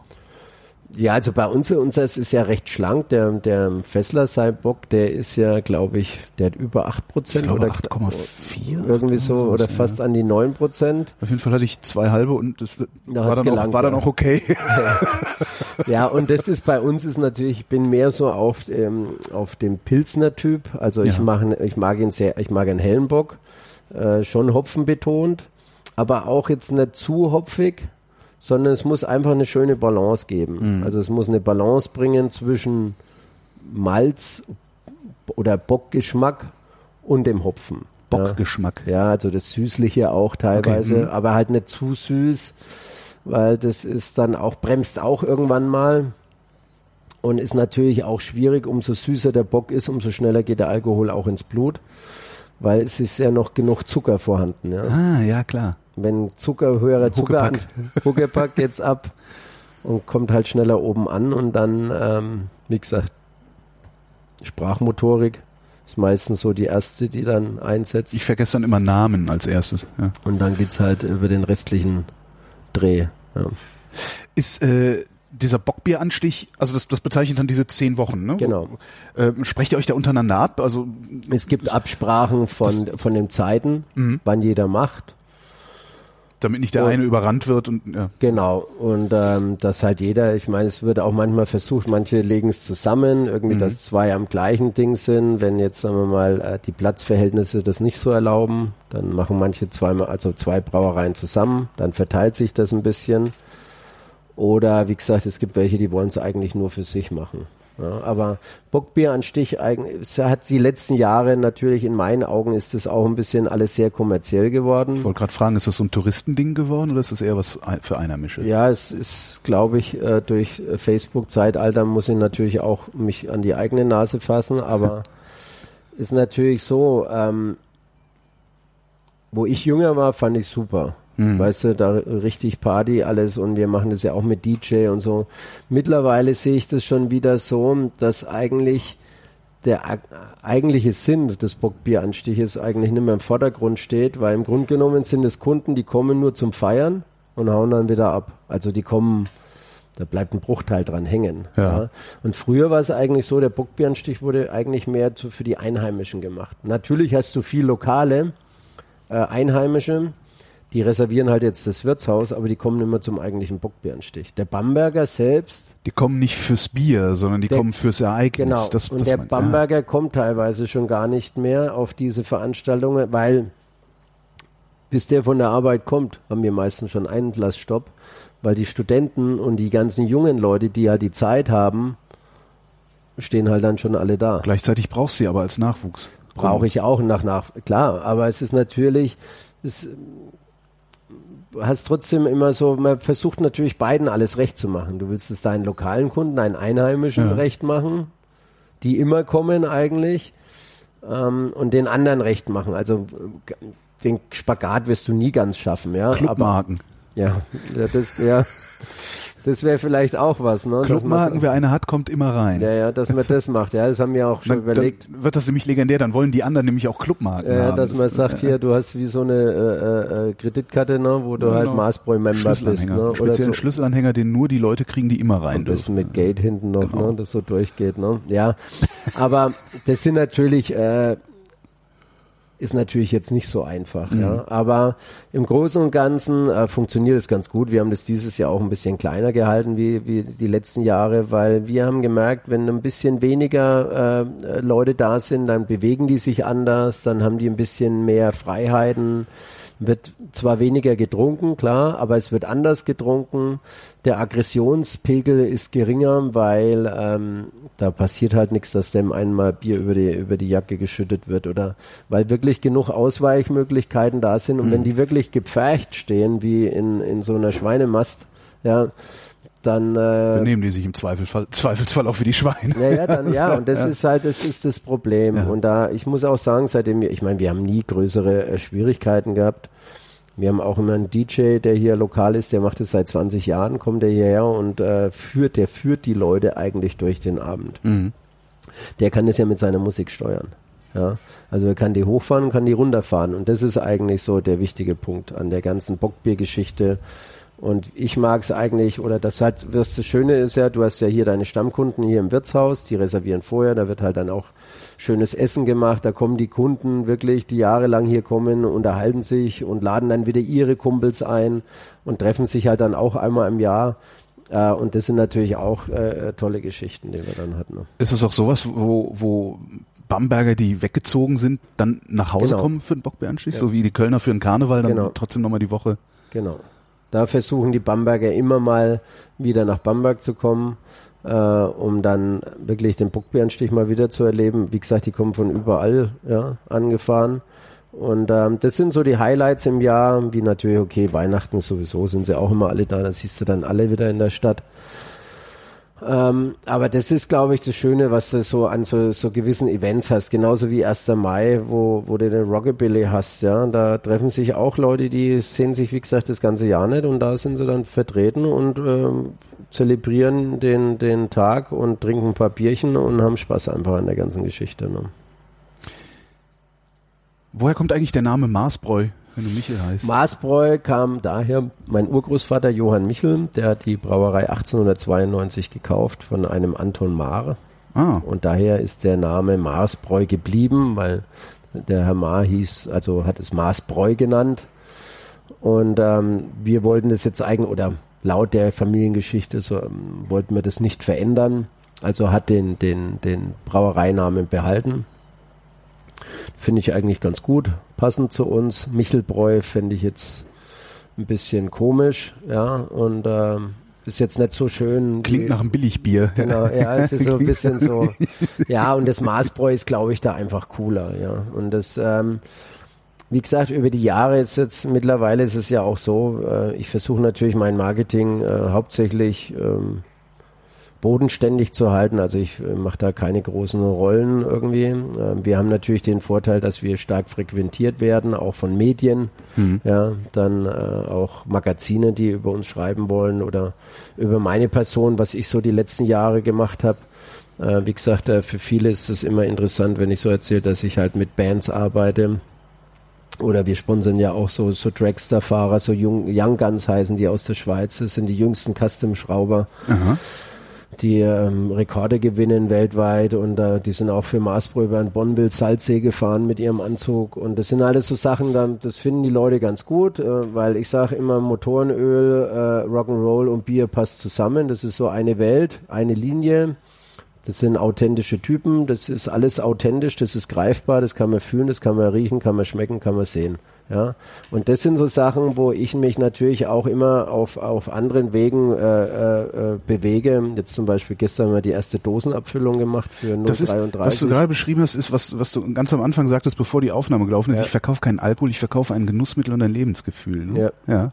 Verstehe. Und das, und das ist es eigentlich, so ähm, kommen auch meine Kunden auf mich zu. Ja? ja. Also, und für mich ist es ja, also äh, ich bin jetzt keiner, der jetzt seine Kunden nach dem Äußeren äh, beurteilt. Es gibt natürlich bestimmt welche, die wollen halt nur die Art von Kunden haben und die anderen wollen die Art. Und bei mir sind sie alle gleich. Also für mich ich möchte sie eigentlich alle haben, solange sie glücklich und happy sind und keinen Stress machen. Ja, dürfen die bei mir alles machen. Ähm, und ähm, ich glaube, das ist auch wichtig, dass wir das rüberbringen. Und so auch das ganze Auftreten von uns jetzt über die letzten Jahre. Wir haben halt einfach versucht, auch eine Linie reinzubekommen. Also unser, unser farbliches Auftreten von unser, also so von und unser Design, wie wir uns verkaufen, das ist halt wirklich jetzt mal, hat eine Linie. Früher, so in den ich meine, es ging ja schon in den 60er Jahren los, ne? War das Ding mal interessant, heute dies, das, jenes, ja. Und ähm, selbst wenn man die Etiketten aus den 80er, 90er Jahren anschaut, da denkst du dir, Hilfe, was ist denn da passiert? Ja, da, äh, eine Farbexplosion ne, von sieben Farben.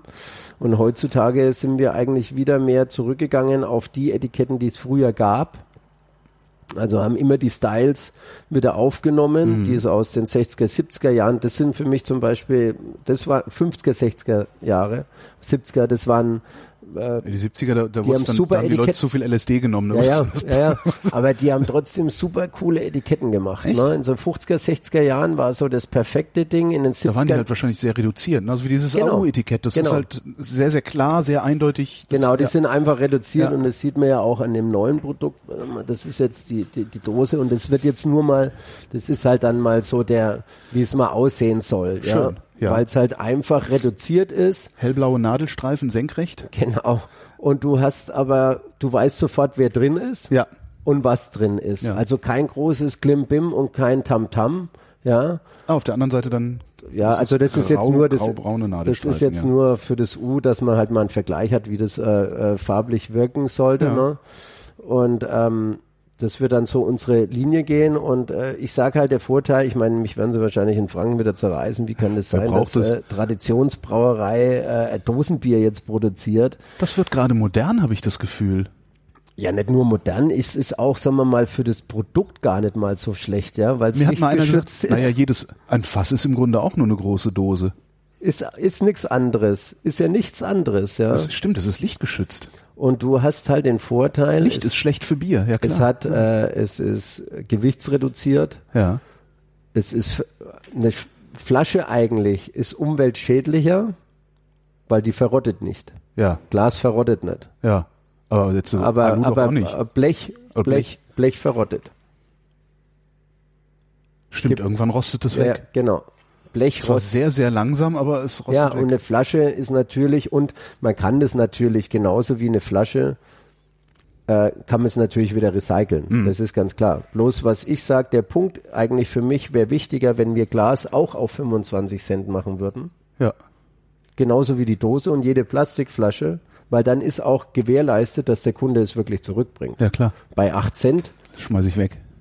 Ja, und dann schmeißen sie es irgendwie kaputt. Ja, und das sind so die Muss Überlegungen. Muss man nur mal die Bahndämme sich angucken, wie, wie, viel, wie viel Glasflaschen da zerschlagen liegen. Ja, genau, ja. ja. Und der, der Punkt ist eigentlich, für mich ist jetzt erstmal vordergründig mit der Dose, ähm, dass wir natürlich äh, den internationalen Anfragen gerecht werden, mhm. die eine Dose, äh, Dose äh, jahrelang äh, kennen oder äh, möchten. Ja. Es gibt Dosenbiertrinker, ja. Ähm, ich muss ja auch sagen, wir haben jetzt, ich glaube jetzt die Generation, so wie wir zwei jetzt sind, ähm, ist ja nicht oder die kennen das ja alles noch von, von den, von den äh, 80er Jahren. Ne? Da waren allerdings die Verschlüsse noch anders, da konnte man so schnipsen mit den, genau. mit den Ringen, die da oben dran waren. Das vermisse ich ein bisschen. Das stimmt, ja. Das konnte man machen, ja. Aber die konnte man dann komplett aufziehen, genau. genau. Nee, aber das haben die wahrscheinlich auch gemacht, weil es natürlich Verletzungsgefahr ist, mhm. ne? weil es ja messerscharf. Aber wir haben jetzt auch so, man sieht ja das Phänomen 5 Liter Fass. Ja. Das ist ja auch eine große Dose. Im Grunde genommen ist das ja auch nichts anderes wie das, nur im Kleinformat. Mhm. Und man hat halt wirklich den Vorteil, äh, man kann ähm, im Sommer, wenn man auf Festivals ist, du kannst die Dose klein machen, kannst die ohne weiteres wieder nach Hause mitnehmen. Wenn du jetzt aber zehn Kisten hast, dann musst du dir immer überlegen, wie kriege ich die zehn Kisten ja. jetzt wieder nach Hause. Ne? Gar ich meine, klar, stehen lassen. Klar, ja, das machen ja, viele. ich meine, aber das Ding ist, ihr habt's doch mit hingefahren. Also müsst ihr es doch wieder mitnehmen. Das ist ja sowieso, was viele Leute sagen. Na, das ist mir zu aufwendig, das Pfand zurück zu. Ich, äh, geht doch da sowieso hin, wo ihr neues Bier kauft. Ja, ja klar. Das, ja, und das ist halt, das ist ja, äh, äh, ja. ja. verrückt einfach. Nee, und für mich ist es einfach jetzt mal so ein Ding. Ähm, wir probieren das einfach aus. Und ich kann mir schon vorstellen, dass das beim Kunden sehr gut ankommt. Und im Sommer, wie gesagt, äh, du hast eine ist super einfach mal schöne Eispack Eis rein. Ja. Du hast schnell ein kaltes Bier. Ja, und du hast immer eine Möglichkeit, du kannst ja auch noch so ein Neopren außenrum packen, wenn es dir dann na, also es ist, ist ja nichts, was man jetzt neu erfindet, aber ich denke, dass... Da war ja lange genug verpönt, die Dose, also weil es halt umwelttechnisch ein, ein, Problem ist. Ja, ich würde jetzt mal sagen, also so, ist, da kommt, ist eine andere Lobby dahinter. Ja, und vor allen Dingen Mehrweg. Vor allen Dingen wird die, die mussten ja Mehrweg, die mussten ja Mehrweg rechtfertigen. Ja. Also mussten sie ja irgendeinen Buhmann suchen. Ja. Und der Buhmann mal die Dose. Der Witz ist nur, dass die 5 Liter Fässer nicht befandet werden. Warum? Ja. So, jetzt muss mir das mal einer erklären. Gab es da nicht auch nochmal einen Unterschied zwischen Nein, Sachen mit und ohne Kohlensäure und sowas Verrücktes? Ja, gibt's alles. Ja. Aber das sind ja alles so, so Sachen, wo ich auch sage, da blickt ja keiner mehr durch. Also ja. war das natürlich der Buhmann. Ja. Ne? Dann wird jetzt viel auf PET. Jetzt kommt halt als nächster kommt PET, Plastik. Das ist ja noch schlimmer. Wird ja noch äh, schärfer. Also, und daher fällt eigentlich die Dose jetzt schon wieder raus. Ja. Jetzt ist die, in der Schussrichtung ist jetzt die PET-Flasche, das Plastik. Was ja tatsächlich ein Problem ist, weil wenn das in die Botanik geworfen wird, dann haben wir es irgendwann im Meer. Das haben wir jetzt schon. Ja, ja genau. Und, ne? ja. und das sind so natürlich so Sachen, daher ähm, kann man der Dose jetzt nicht zu viel. Und es gibt Versuche, die gefahren wurden ähm, von Brauern. Die Geschnapp, äh, Geschmacksstabilität des Bieres in der Dose ist oft wesentlich besser als die in der Flasche.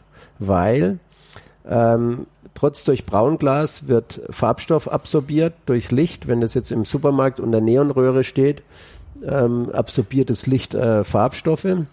Dann ist der Kronkorken ja nicht 100% dicht. Ja. Also eine Dose ist immer dicht. Ja. Da kann ja nichts raus. Beim Kronkorken kann immer noch was raus. Also das, das sind alles so unter, unterschiedliche Sachen, die man da festgestellt hat, vor allem mit den ganzen hopfengestopften Bieren. Und das kam eigentlich jetzt erst auf durch die ganze Craft-Bier-Szene, weil es natürlich auch immer mehr gibt, die dann Dosenbier machen. Und da hat man dann Versuche gefahren, wie verhält sich wirklich das Bier in der Dose.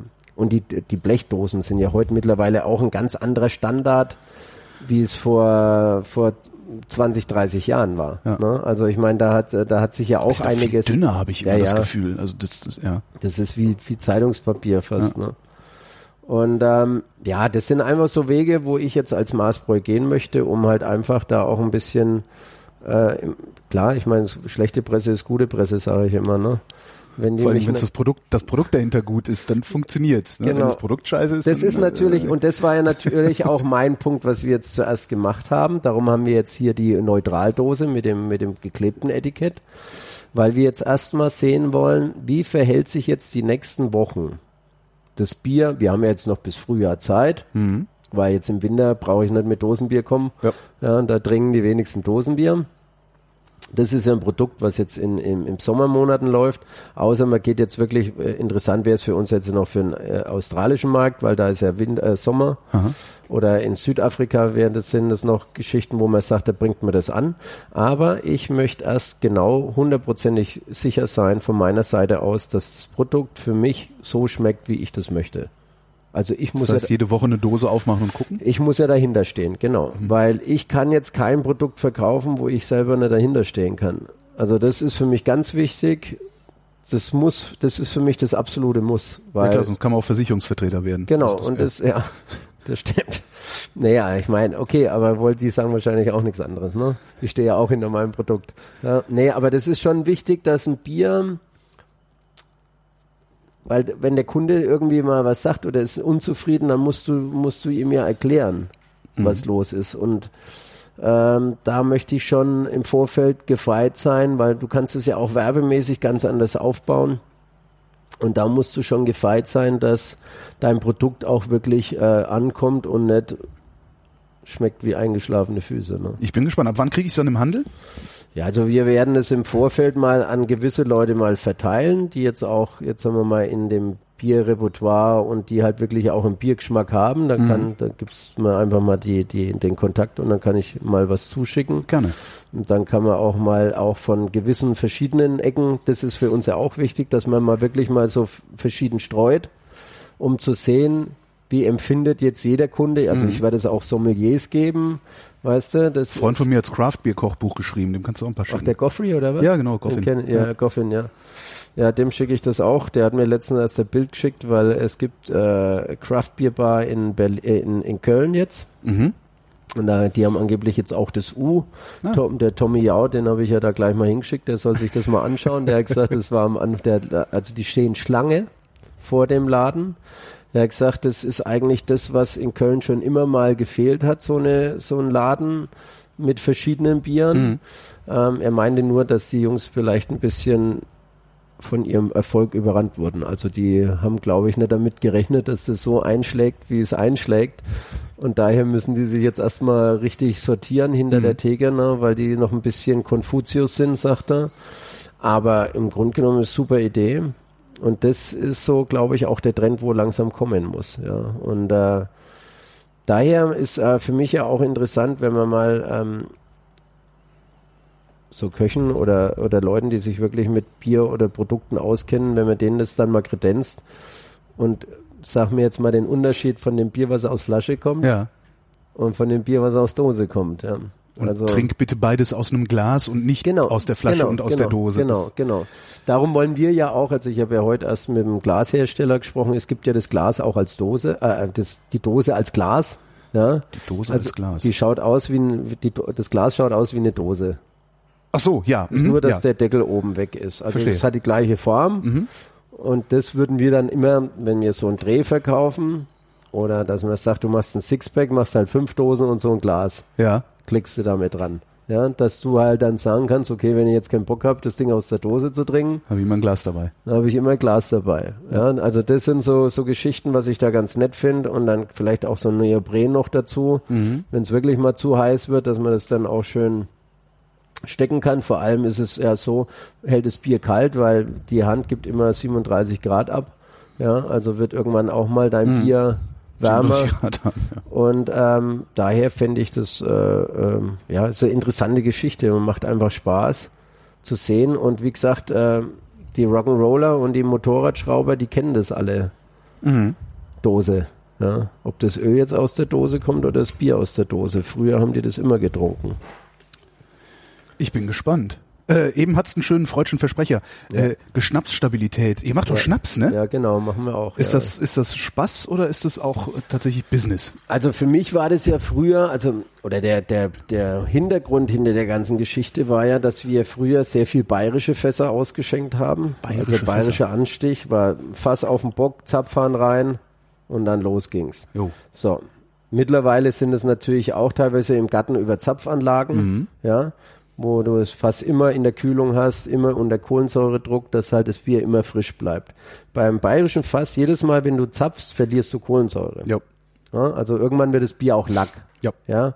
Und dann war natürlich der Punkt, dass der letzte Kunde, okay, die haben das meistens früher in so einer Geschwindigkeit getrunken, dass das gar nicht Lack werden konnte.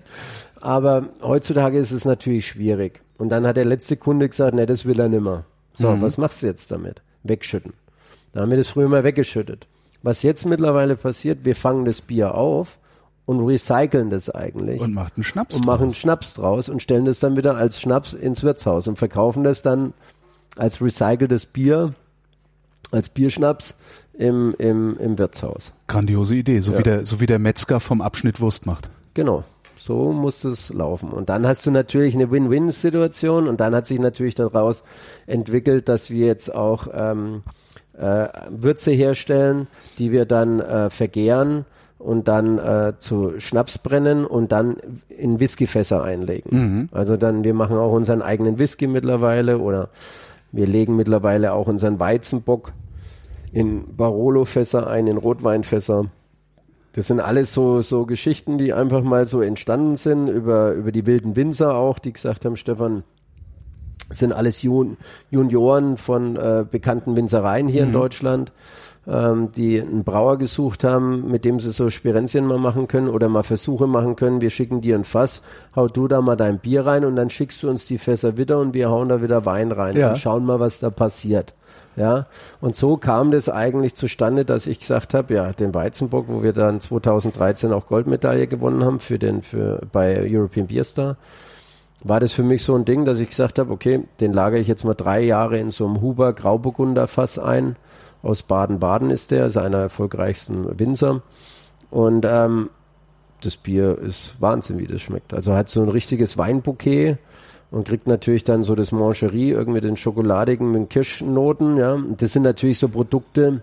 Äh, das, das sind, wie viele Flaschen habt ihr dann davon? Das, ja, da haben wir jetzt, äh, glaub, 120 oder 130 ja. Stück gemacht, ja. Ähm, und die sind, trinkt ihr noch selbst, oder? Also oder ja, die, gehen, die gehen dann schon an, an gewisse Kunden, mhm. ja, oder ausgewählte Kunden, ja. Also wir haben ja natürlich auch, wir machen ja auch weltweit. Ich habe jetzt die Kooperation mit Sierra Nevada gemacht, ah, ja. das Oktoberfestbier mit denen zusammengebraut. Ähm, da war ich in Asheville im, im Juni und dann halt jetzt im September im, äh, in, in Chico und habe da das Oktoberfest mitgemacht. Äh, wir dürfen es natürlich in Deutschland nicht unter Oktoberfest verkaufen. Äh, darum gab es die Flaschen natürlich auch nicht, weil das ja äh, Münchner geschütztes mhm. Oktoberfest. Ähm, das Einzige, was sie gemacht haben, die haben mir jetzt die Fässer geschickt. Und die Fässer verkaufe ich jetzt an spezielle äh, äh Kunden die sagen, ich möchte das Sierra Nevada Oktoberfestbier bei mir am Zapfhahn haben. Ähm, ist natürlich für mich interessant, weil ich natürlich auch eine ganz andere Marge daran habe, wie jetzt an einem, an einem konventionellen Bier, weil, wie gesagt, wenn es was nicht gibt, ist es teuer. Ist es teuer. Ja. ja. Und das, das, das heißt, du importierst mittlerweile auch und exportierst nicht ja, mehr. Ja, ja, importieren, exportieren. Ja, das Ding ist so, wir machen die, wenn die Fässer zurückkommen, werden die Fässer gereinigt, werden wieder abgefüllt und werden gefüllt wieder nach Kalifornien geschickt. Und Achso, die, die, kriegen dann Maß. Und die verkaufen dann das Maßbräu U bei sich in, in Chico im, in ihrer, in ihrem Brauhaus. Also direkt für an der Bar Geld. halt für ja, teuer Geld. Ja. Und so ist es ein bisschen, ja, und dann äh, die nächste Kooperation wird jetzt mit Boston Lager stattfinden. Mhm wo Marsbräu dann mit Boston Lager zusammenarbeitet. Und das Schöne ist für uns, äh, äh, das sind zwei namhafte alte Brauereien, Kraftbrauereien, die eigentlich aus der Pike auf so groß geworden sind. Die sind ja auch nur so groß geworden, weil es früher nur Budweiser, Miller's Course ja. und wie es alle hieß, äh, gegeben hat und die dann natürlich Marktanteile verloren haben. Darum sind die ja so gewachsen. Aber das Gute ist, dass äh, Boston ist an der Ostküste und Sierra Nevada ist an der Westküste. Und daher finde ich das eigentlich ein ganz gutes Ding, mit den zwei ältesten Kraftbrauern ja. so eine Kooperation zu machen. Und es zeigt mir natürlich äh, oder ehrt uns natürlich, dass die auf uns zukommen und uns fragen, habt ihr nicht Bock, mit uns das zu machen? Ja, und da glaube ich, das haben wir uns natürlich über die Jahre schon äh, äh, erarbeitet. Und das ist natürlich auch das, wo ich vorhin gesagt habe, ich bin viel gereist, habe viele Menschen kennengelernt und das ist natürlich das, diese Saat, was ich jetzt gesät habe, sage ich mal, die letzten 20 auf. Jahre. kommt ja jetzt alles zurück. Der Vizepräsident von, äh, äh, von Boston Lager, den kenne ich schon seit 20 Jahren. Ja. ja den habe ich mal beim Biertrinken kennengelernt. da war der noch kein Vizepräsident. Ja, und dasselbe ist mit Papa Roach oder mit den ganzen Bands. Ich habe ja Bands kennengelernt, da waren die, äh, hat es die noch gar nicht gegeben. Also haben ja, ich halt weiß noch, nicht, ich hab, hatten ich hab, noch gar nicht den Erfolg. Ich habe mal die ja. Beatsteaks angesagt, ja. da haben 50 Leute zugeguckt. Ja, ja, ja sage ich ja. Und jetzt machen die Hallen voll, ja, genauso wie Broilers oder mhm. Broilers hatten wir damals äh, äh, bei uns da in, im Radio auch und äh, ja, ich meine, die machen natürlich, die stehen ja auch dann für Marke, ne? Broiler spielt in Bamberg, geht der Sammy hin, hier, kürzeste Bierbestellung der Welt, AU. AU. Wenn ihr Zugabe wollt, müsst ihr AU schreien. weißt du? Ja. ja, und das ist, das sag ich dem ja nicht, dass der das machen soll. Oder er postet es selbst mit seiner mhm. tätowierten Hand auf Facebook und zeigt, dass das ein geiles Bier ist. Ja. Das sage ich ihm ja nicht. Und das sind so die schönen Dinge, wenn du äh, merkst auch, dass äh, bei, bei so bei solchen Jungs, dass das nicht drum geht, wer die eigene Person ist, sondern da geht's wirklich um den Geschmack. Mhm. Da geht's drum, was mir schmeckt. Und der, der hat ja auch gesagt, ey, bring das Bier nach Düsseldorf, das U-Bier ist der Wahnsinn. Altbier ist zwar auch gut, aber euer U ist einfach. In Köln gibt's halt eine Kneipe. Ein Klassiker. In Köln gibt's eine Kneipe auf dem U-Bier-Ring. Ja. Das ist die U-Bier-Schenke.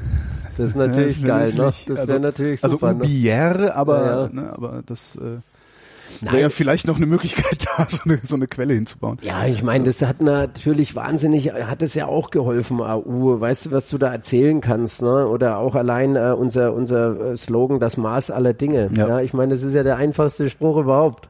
Ja, also das, es gibt ja nichts Einfaches. Ja. Aber wenn ich den Kunden daran oder das Schöne ist immer, wenn du Fernsehen schaust oder irgendein Moderator sagt, ja, das ist das Maß aller Dinge. wenn der dann an, ja, wenn der dann an sein U denkt, ja. dann habe ich es geschafft. Das ist richtig. Ja, und wenn man sieht, äh, Bayern 3, Sonntagsfrühschoppen auf der Wiesen, wo die Moderatorin sagt, ähm, ja, es gibt noch andere Regionen in Bayern, da wird das Bier mit AU bestellt.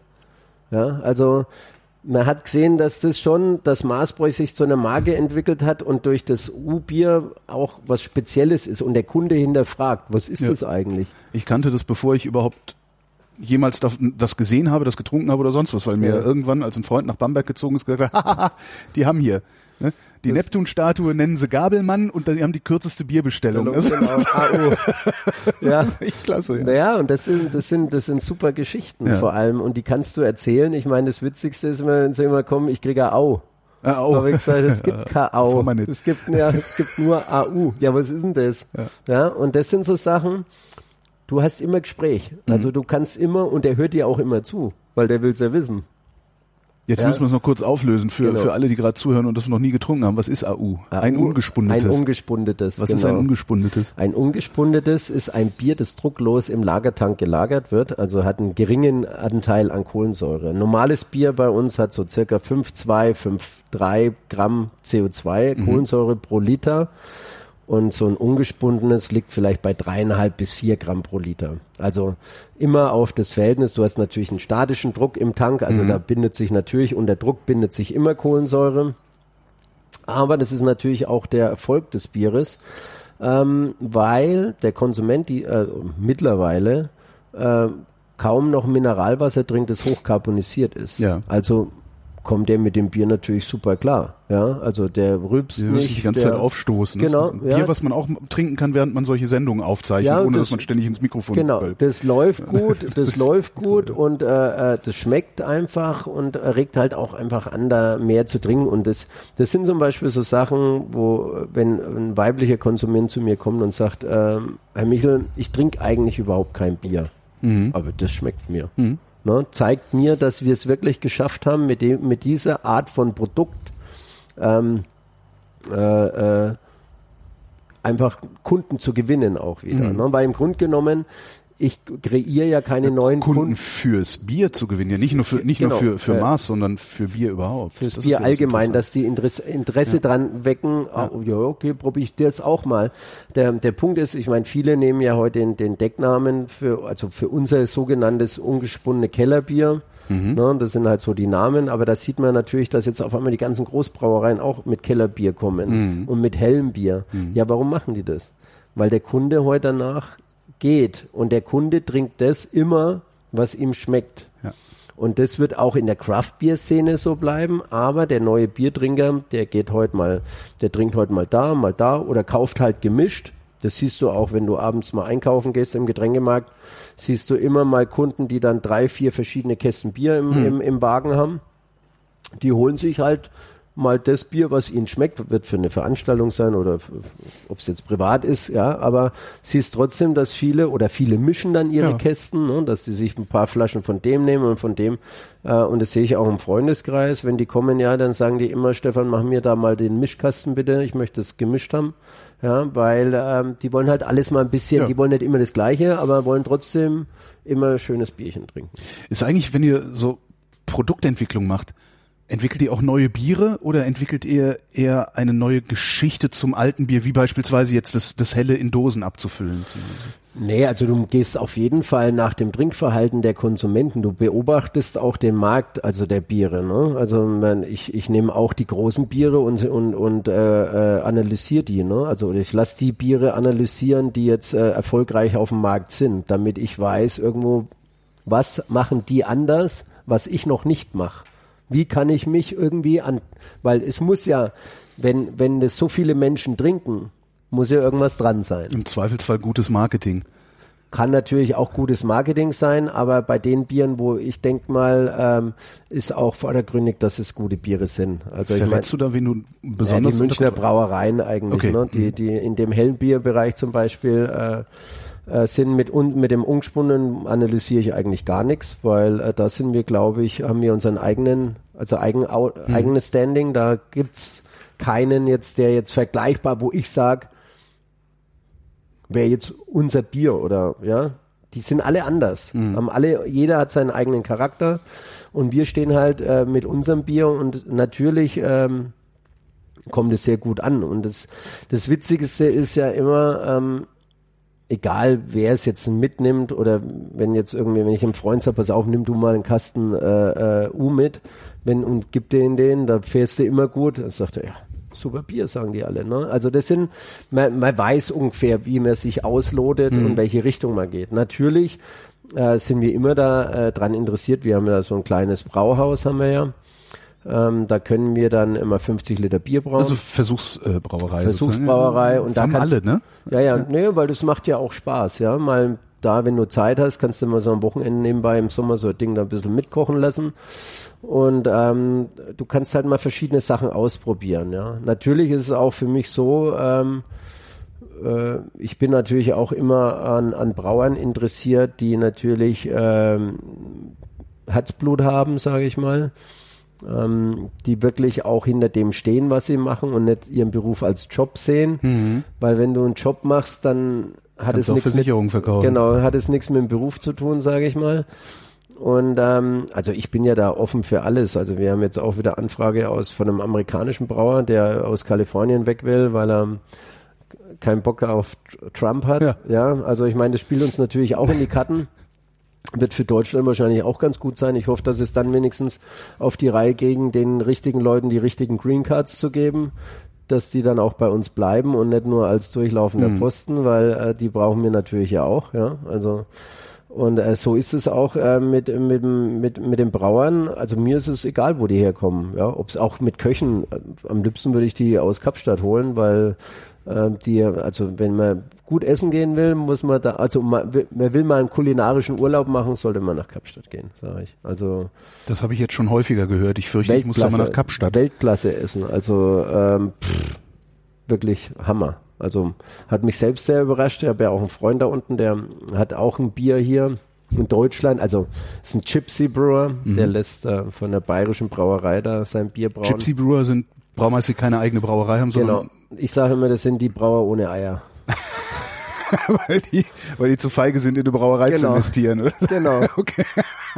Die haben keine Eier. Das sind die, die in Hochtönen reden. Ne? Die natürlich natürlich auch sehr euphorisch sind. Klar, mhm. haben ja kein Risiko. Ja. Wenn die Scheiße nicht funktioniert, dann sagen sie, okay, pff, auf die paar Gröden. Aber die Jungs, die hin, sich hinstellen und sagen, so, ich mache jetzt eine Brauerei auf, so wie Buttelchip da in Hamburg, der Simsglüs, äh, das sind äh, das sind Jungs, die haben richtig, die packen das richtig an und stellen sich dahin oder Lemke in, in Berlin, der jetzt wieder Brauhaus gebaut hat. Ne? Also das sind wirklich Leute, die wirklich die Zange in die Hand nehmen und sagen, das ziehen wir jetzt durch. Dann kann ich beweisen, ob ich gut bin. Mhm. Weißt du, weil ein schönes Etikett kann jeder malen. Ne? Und ähm, da streut, äh, trennt sich dann die Streu vom Weizen, sage ich immer. Weil, wie gesagt, Bier nachzubrauen wie die Amerikaner und tonnenweise Hopfen da reinzuhauen, das ist keine Kunst. Kunst ist Drinkability. Trinkbare Biere zu produzieren. Auch im Craft-Bier-Bereich gibt es super, super Biere, die super Drinkability haben, aber, aber die, die meisten, die meisten sind und ich, ich liebe diese Craft-Biere wirklich sehr. Also was so Demolen zum Beispiel da macht in Holland. Der, der Oliver. Das ist, ja, ja. das ist der totale Wahnsinn. Ja, aber das, das trinke ich halt tatsächlich wie einen Dessertwein, dieses ganze Zeug. Das ist halt wirklich, da teile ich mir dann mit jemandem eine Flasche und wir freuen uns, diese wahnsinnigen Geschmäcker zu haben. Aber wenn ich mal ein bisschen was zechen will, äh, ja, dann hole ich mir was ganz anderes. Ja, das ist ja klar. Ich meine, weißt du, äh, dem Oliver seine Biere sind natürlich sehr speziell. Ich bin ja auch ein großer Fan von ihm. Also wir verstehen, wir kennen uns ja auch schon seit einigen Jahren. Ihr kennt euch alle, oder? Ja, wir kennen uns. Also zumindest sagen wir mal die, die im internationalen Bereich die mhm. letzten Jahre anfingen, ihre Biere in den USA zu verkaufen, weil die oft über die gleichen Importeure gehen. Dann hat man natürlich die, äh, die gleichen Bierfeste, wo man sich trifft. Und äh, es ist dasselbe mit meinem Freund Logan Plant, das ist der Sohn von Robert Plant, der in, in London eine Brauerei gebaut hat, ne, vor drei Jahren. Beavertown heißt ah, die. Ah, kennen wir auch, ja. Mhm. ja und äh, der geht natürlich jetzt richtig durch die Decke. Aber das sind alles so Sachen, wo wir auch letztens, wo wir uns getroffen haben, hat er gesagt, Stefan, wir müssen unbedingt zusammen mal was zusammen machen. Er will unbedingt mit Maßbräu mal ein Bier machen, weil Maßbräu steht für ihn als einer der besten Lagerbierbrauereien. Mhm. Ja, und das ist natürlich für uns super und daher kennt man sich auch. Auch dein Oliver de Mollen hat gesagt, Stefan, wir müssen mal zusammen was machen, ne? Oder dass wir hier mal so ein Bier brauen. Weißt du, das sind ja, und ich habe damit überhaupt keine Berührungsängste. Ich bin sogar eher mehr so, dass ich sage, ich möchte hier auch einen Bereich schaffen, so mit so einem Biergarten, wo ich, sagen wir mal, eine Theke mache oder, äh, oder nur ein Raum, eine Bar ist, eine Bierbar, ja, du gehst jetzt hier zum Essen und zum Bier trinken auch, aber nebendran in dem, in dem anderen Bereich gibt es eine reine Bierbar, wo du wirklich nur die top äh, lokalen Biere kriegst, aber auch top internationale Biere. Und dann halt die, mit denen ich halt befreundet bin, ganz klar. Ja. Wo du halt dann auch sagst hier, kannst da vorne dir hier gleich die Sixpacks stehen dann in den Kühlschränken gleich drin, kannst du dann auch mitnehmen. Weißt du, so dass das wirklich ein reiner Biertempel ist. Mhm. Und hier kannst du natürlich traditionell essen, die andere Geschichte, aber drüben sollte es eigentlich mehr so auf, auf äh, äh, Fingerfood laufen und mehr eigentlich das Bier im Vordergrund stehen, wo du andere Biere, dann holst du dir auch andere Kunden ins Haus. Ja. Also du gehst weitgreifender ja. für, für, für den fränkischen Konsumenten. Die werden zwar auch alle als glotzen sie, ja, und dann. Ja, was, ne? Wir sind noch nicht in Berlin hier. Nee. Wattenditte. Genau. Ne? Ja, Wobei da, da passiert halt gerade sehr viel. Also ich habe bei mir direkt um die Ecke habe ich einen Laden, der hat 18 mhm. vom Fass. Mhm. Das ist schon ganz interessant. Auch. Ja, ich finde es ich finde es gut und es muss, also es kommt überall ja. und ich fände das auch gut in Bamberg, vor allem weil Bamberg ja sehr stark frequentiert wird, auch international frequentiert ist. Natürlich wird der internationale Kunde jetzt kein, kein Firestone oder kein, kein äh, Demollen trinken, wenn er es überall kriegt, ja, mhm. aber äh, es gibt halt viele gute fränkische Biere. Ich wollte gerade schon sagen, alleine mal alle fränkischen Biere in frisch genau. in einem Laden genau. zu konzentrieren, das genau. wäre ja schon mal was. Genau, und das wird schwierig. Ne? Ja. Und das ist halt so meine Option, wo ich sage, dass ich wirklich sage, du hast jetzt hier 25, 30 Zapfhähne, ja, und machst wirklich 20 Top-Frankenbiere hier aus der aus der Region oder mit Wechsel halt, ne, mhm. dass es halt immer genau. mal wechselt. Und in der Ecke ein paar und, Kühlschränke. Und in der Ecke ein paar Kühlschränke und auf der anderen Seite machst du halt so die Biere, mit denen du Kooperationen machst. So mhm. mit meinen Italienern, mit den Engländern, mit den Amerikanern, weißt du, dass du da mal auf zehn ein bisschen aufteilst, Europa noch, wo du sagst, hier mit dem und dem und dem. Und dann wird es dementsprechend verkauft. Ja. Und das ist eigentlich, und ich möchte es eigentlich so machen, ich möchte es eigentlich klassisch machen, dass es da zum Essen eigentlich nur Dosenwurst gibt, weißt du, hier vom Metzger halt ne, wo du halt deinen Brotkorb kriegst, aber ja. kannst du deine Dose selber aufmachen und gar nichts Warmes. Brauchst du ja nicht. Wenn du zum Bier trinken gehst, Willst du was zum Zwischenrein haben? Ja, vor allen Dingen was, was ich im Stehen essen kann. Also genau. während ich mein Bier halte. Das, das, ja. Weil nach elf, wenn der Laden zumacht, rennen die eh alle zum Döner. Ja. ist ja so, weil du, weil du spätestens eine halbe Stunde später so ein Kohldampfer das kriegst, ja.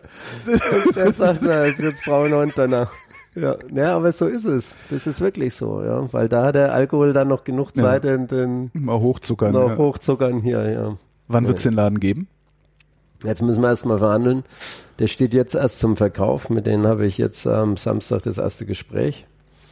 Und ähm, wenn das durchgeht, dann will ich natürlich das so schnell wie möglich umsetzen, dass man dann da so, ein, so ein, eine, eine Bar reinbringt und oben drüber möchte ich am liebsten Ferienwohnungen machen, wo man dann natürlich auch gleich wohnen kann über der, über der Bar. Und hinten dran möchte ich eigentlich so, so einen Bereich bringen, wenn es im Sommer ist, dass du trotzdem noch rausgehen kannst, wo du bis 10 Uhr vielleicht so eine kleine Freisitzfläche hast, ja wo die Leute sich äh, draußen noch bewegen können, können rauchen, das, weißt du, weil im Sommer will da nicht unbedingt jeder in der in der in der in, Nein, der, in der Burg sitzen. Ist Biergarten. Ja, ja. Aber wenn du jetzt sagen wir mal, okay, sagst ab 10 Uhr müssen wir rein, dann ist es trotzdem kein Problem, dann gehen die Leute auch noch eine Stunde in die Bar oder vielleicht ja. machst du die Bar bis um eins, dass du noch die Leute mit abnimmst, die jetzt äh, das ist ja alles machbar, ne? Aber es sind halt alles Überlegungen.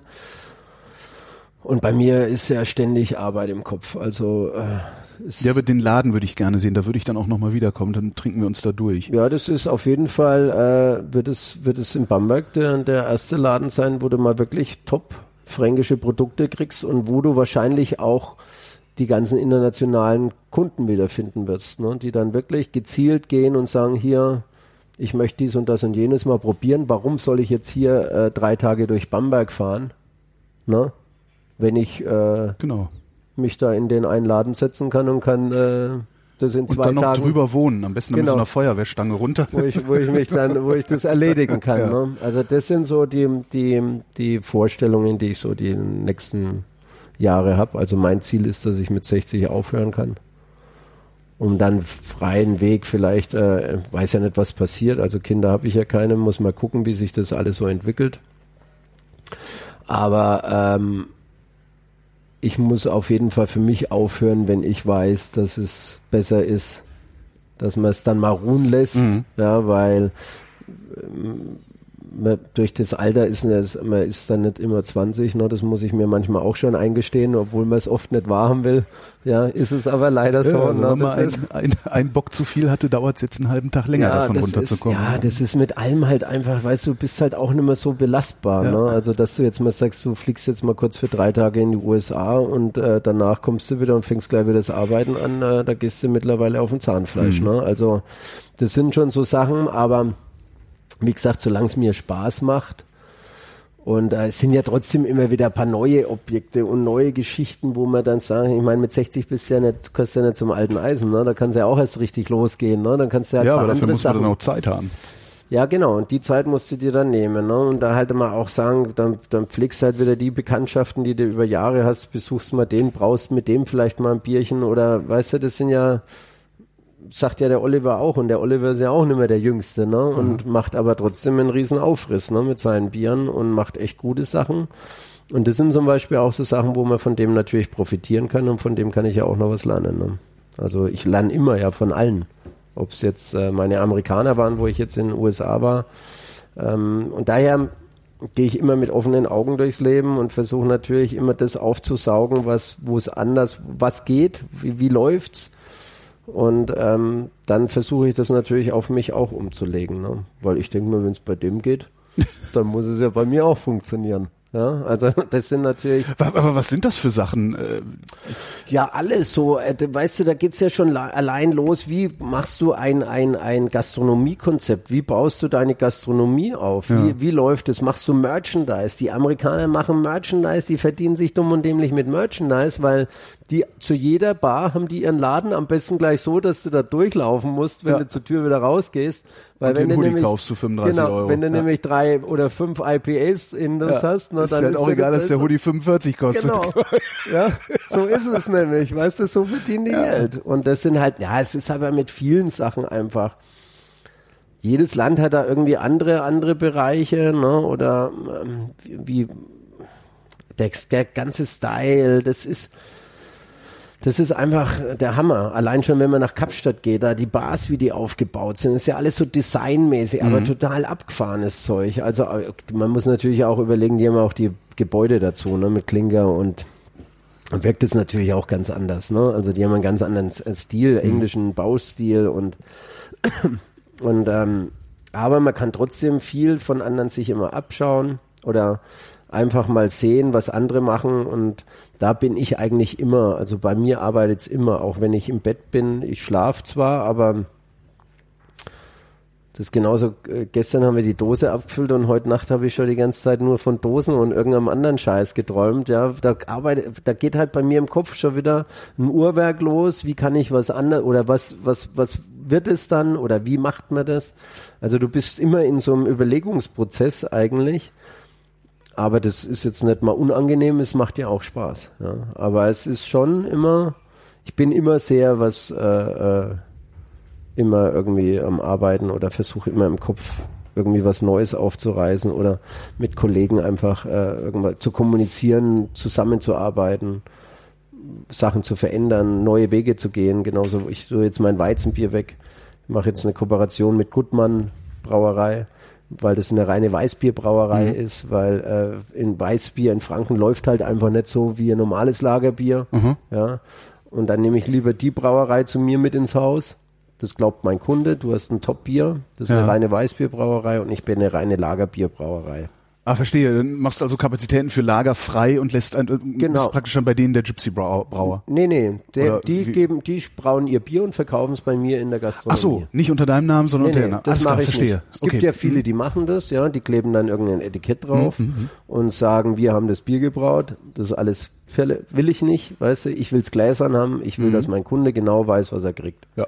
Und das Gute ist, das kann ich kommunizieren, der ist eine reine Weißbierbrauerei, Gutmann hat einen guten Namen, ist lokal, ist ein bisschen, ist aus der bayerischen Region, ja, und das glaubt mir dem auch. Ja. Bevor ich mich dann hinstelle und sage hier, und die Weizenbiere sind wirklich, sagen wir mal, in, sind rückläufig, vielleicht Norddeutschland, dass es einfach mehr geht, oder Berliner Weise jetzt wieder da in den Dingern, aber ähm, wenn ich sehe bei mir jetzt, wenn ich im Wirtshaus äh, 600 Bier verkaufe, verkaufe ich vielleicht 24 Weizen. Na, das lohnt nicht. Also, und das sind so Sachen, nur dafür, dass ich sagen kann, ja. ich hab's. Nee ist es für mich ein Blödsinn. Und so ist es eine Win-Geschichte. Der Gutmann macht kein Weizen, äh, macht kein Lagerbier, aber wenn der mal irgendwo eine Gastronomie hat, wo er eins braucht, dann zieht der mich natürlich mit. Na klar. Und so ist es eine Win-Win-Geschichte. Und da bin ich einfach offen, auch mit meinen Kollegen zu arbeiten in Nürnberg, Schanzenbräu und der ist der Kultmanager da oben mit seiner Brauerei. Hat auch eine eigene Brauerei jetzt gebaut. Und da macht es halt auch Spaß. Weißt du, wir arbeiten zusammen, wir helfen uns gegenseitig. Wir sind nicht hier, äh, bleib du mir bloß vom Leib, mhm. ja, sondern wir kommunizieren wirklich, weil jeder Kunde hat auch seine Fans. Und jeder ist patriotisch genug, dass er sagt, der Nürnberger zum Beispiel sagt ja auch, ich sauf kein Förderbier. Oder der Förder, der Förder sagt, ich sauf kein Nürnberger Bier. Ja. ja. Und so ist es halt genauso, ja. Du wirst zwar ein paar Liebhaber finden, aber natürlich ist der der Platzhirsch da, weißt ja. du? Und das will ich immer auch nicht streitig machen. Für mich ist gut, wenn ich neben dem Platzhirsch stehen darf, ja, zum gleichen Preis. Dann ist das eine Augenhöhe, dann ist eine klare Ansage, da tut keiner was weh. Und so ist eigentlich so, wie ich eigentlich so immer agieren möchte und einfach so mein Leben als Bierbrauer oder Brauereibesitzer einfach ebnen möchte. Ich möchte mit meinen Kollegen immer gut auskommen und wenn, wenn, wenn jetzt einer das nicht für nötig findet, so wie viele große Getränkemärkte oder äh, Ketten halt, hm. Verkaufsketten, ja, also da gibt's ja welche, die gelb und rot sind, äh, die habe ich dann äh, jetzt schon ausgelistet, weil ich einfach mit denen ihrer Firmenphilosophie nicht klarkomme. Mhm. Da wird nämlich eigentlich, es geht immer nur um Preis, wollen dich immer nur knebeln ja. und drücken. Hauptsache, sie haben die größte Marge. Mhm aber der Erzeuger und bei dem bleibt meistens nichts mehr übrig. Und darum habe ich mich dankend von denen verabschiedet und ähm, arbeite lieber mit Kleinen zusammen, die Bock drauf haben, wie die Großen, die dich eh nicht schätzen. Ja. ja weißt du, wo du eine Nummer bist. Und wo dein Bier erstmal einen halben Tag hinterm Laden in der Sonne steht, bevor es in die Genau, Regale und das sind, das sind so Sachen, wo ich einfach, äh, da ziele ich nicht ab und ich arbeite lieber mit lokalen Händlern oder auch überregional mit guten Händlern zusammen und Gastronomen und dann äh, ich brauche gute, gute betreute Qualität für mein Bier, wo der Kunde auch dahinter steht, ist auch mit meinen Importeuren so. Ich sage immer, bevor ihr kommt, äh, bevor ihr mein Bier verkaufen dürft, müsst ihr erstmal zu mir am Biertisch kommen, dann trinkt man erstmal eine. Wenn ich dich spüren kann, ja. können wir drüber reden. Wenn ich dich nicht spüre, musst halt wieder nach Hause fahren ohne Bier. Ja, also für mich ist ganz wichtig. Da, die, da trennt sich dann schon die Spreu vom da Weizen. Da trennt sich ne? schon die Streu vom Weizen. Für ja. mich ist die emotionale Grundbindung schon mal der erste Einstieg. Ja. Wenn ich den nicht, wenn ich mit dem nichts anfangen kann, weil ich den nicht spüre, oder wenn da einfach keine, keine Chemie ist. Hat man ja oft. Ja, ja, ja habe ich letztens erst wieder gehabt mit einem Vertreter, da, da ist mir fast schlecht geworden. ja. Aber ähm, das will ich dann auch nicht, weil für mich ist das ja mit auch mit meinen Händlern oder mit meinen Importeuren, mit denen ich arbeite, sind ja mittlerweile alle meine Freunde. Und äh, da ist Business Business, Freund ist Freund, das ist ganz klar getrennt. Aber wie gesagt, das ist nur auf dem Grund passiert, weil wir einfach die, weil die ja. Chemie halt einfach gestimmt hat. Und wenn die Chemie stimmt, dann ist das eine Bindung fürs Leben, dann macht das auch Spaß. Ja. Bloß wenn der, wenn ich merke, dass der nur Kohle verdienen will. Na, irgendwann ruiniert es deinen Ruf. Genau, und da habe ich keinen Bock drauf. Ja. Also das ist mir ganz wichtig, auch wer mein Bier verkauft und in welcher Gastronomie ich verkaufe. Ich möchte auch nicht überall sein. Das Wo denn nicht? Ja, ich möchte zumindest, also in Märkten möchte ich nicht drinstehen, die Billigmärkte, mhm. also Discounter möchte ich nicht drin sein. Dann möchte ich eigentlich in Märkten nicht stehen, wo der Kunde vor lauter Bierauswahl schon gar nicht mehr weiß, wo er überhaupt hinlaufen soll. Ja, also der ist dann schon so reizüberflutet, mhm. wie viele ja in Berlin ja allgemein. Die sind ja alle so reizüberflutet, dass es für die echt, also dass die Stadt manche auch ruinieren kann, sage ich mal. Ja. ja. Und ähm, das sehe ich auch im Bierbereich so. Also und ich möchte schon Leute haben, die das Produkt wählen, weil sie es aus Leidenschaft machen und weil sie wirklich davon überzeugt sind. David zum Beispiel vom Pantry da in, in Friedrichstraße in Berlin. Ähm, das war eigentlich der erste Berliner, mit dem ich wirklich klar kam, der gesagt hat, pass auf Stefan, ich will das, so machen wir das fertig. Ja, dann ist das auch gelaufen. Bei manchen ist das immer so schwierig, da wird viel geredet, aber unterm Strich kommt nichts rum. Also mhm. da ist zu viel, zu viel Gesprächsstoff, ja, aber es kommt halt keine, keine Ausfahrt, wo man dann mal sagt, okay, hier können wir unser Ziel hinbauen und ähm, das ist für mich ganz wichtig. Und ähm, da gibt es ein paar Partner, mit denen man da wirklich gut arbeiten kann. Und manche, die verstehen es halt einfach nicht. Aber da bin ich auch so frei und sage, ich möchte einfach die, die Geschäftsbeziehung gar nicht aufrechterhalten, weil das in meinem Sinne auch gar nicht ist und auch nicht im Sinne meines Kundens. Mhm. Also das ist mir ganz wichtig. Auch in der Gastronomie. Wenn der sich bei mir wohlfühlt, muss er sich bei dem ja auch wohlfühlen, wenn er von seinem Bier trinkt. Und so suche ich mir schon meine Gastronomen aus wo ähm, ich gerne mein Bier hätte. Ob ich da natürlich immer reinkomme, ist die andere Frage. Und das machst du auch alles selbst. Also du guckst dir alles selber an ja, und hast jetzt nicht irgendwie eine rechte Hand, äh, der du blind vertraust und sagst, guck dich mal in Berlin um, ob da nicht. Nee, mache ich nicht. Das Ding ist, ich habe zwar ähm, äh, einen Freund von mir, der ist, dem gehört Fritz Kohler. Aha der hat natürlich auch mal ein paar, paar gute Infos für mich. Ne? Der sagt hier, schau dir mal den Laden an oder geh mal dahin oder mach mal dies, das und jenes. Ja, also da hat man dann schon so ein paar Kon äh, Netzwerke, wo man sagt, okay, den kannst du mal anschauen, den Laden, der wird äh, zu dir passen.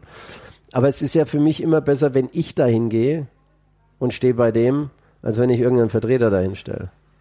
Mir glaubt das wenigstens. Und ich verkaufe es dem auch so, dass er es mir glaubt. Ja. Und das sind natürlich, ist auch eine andere Bindung dann. Mhm. Ja, also das Authentische und es ist, ich mache das immer ganz gern, weil so viel mache, also habe ich ja da nicht, aber das ist mir schon wichtig. Ne?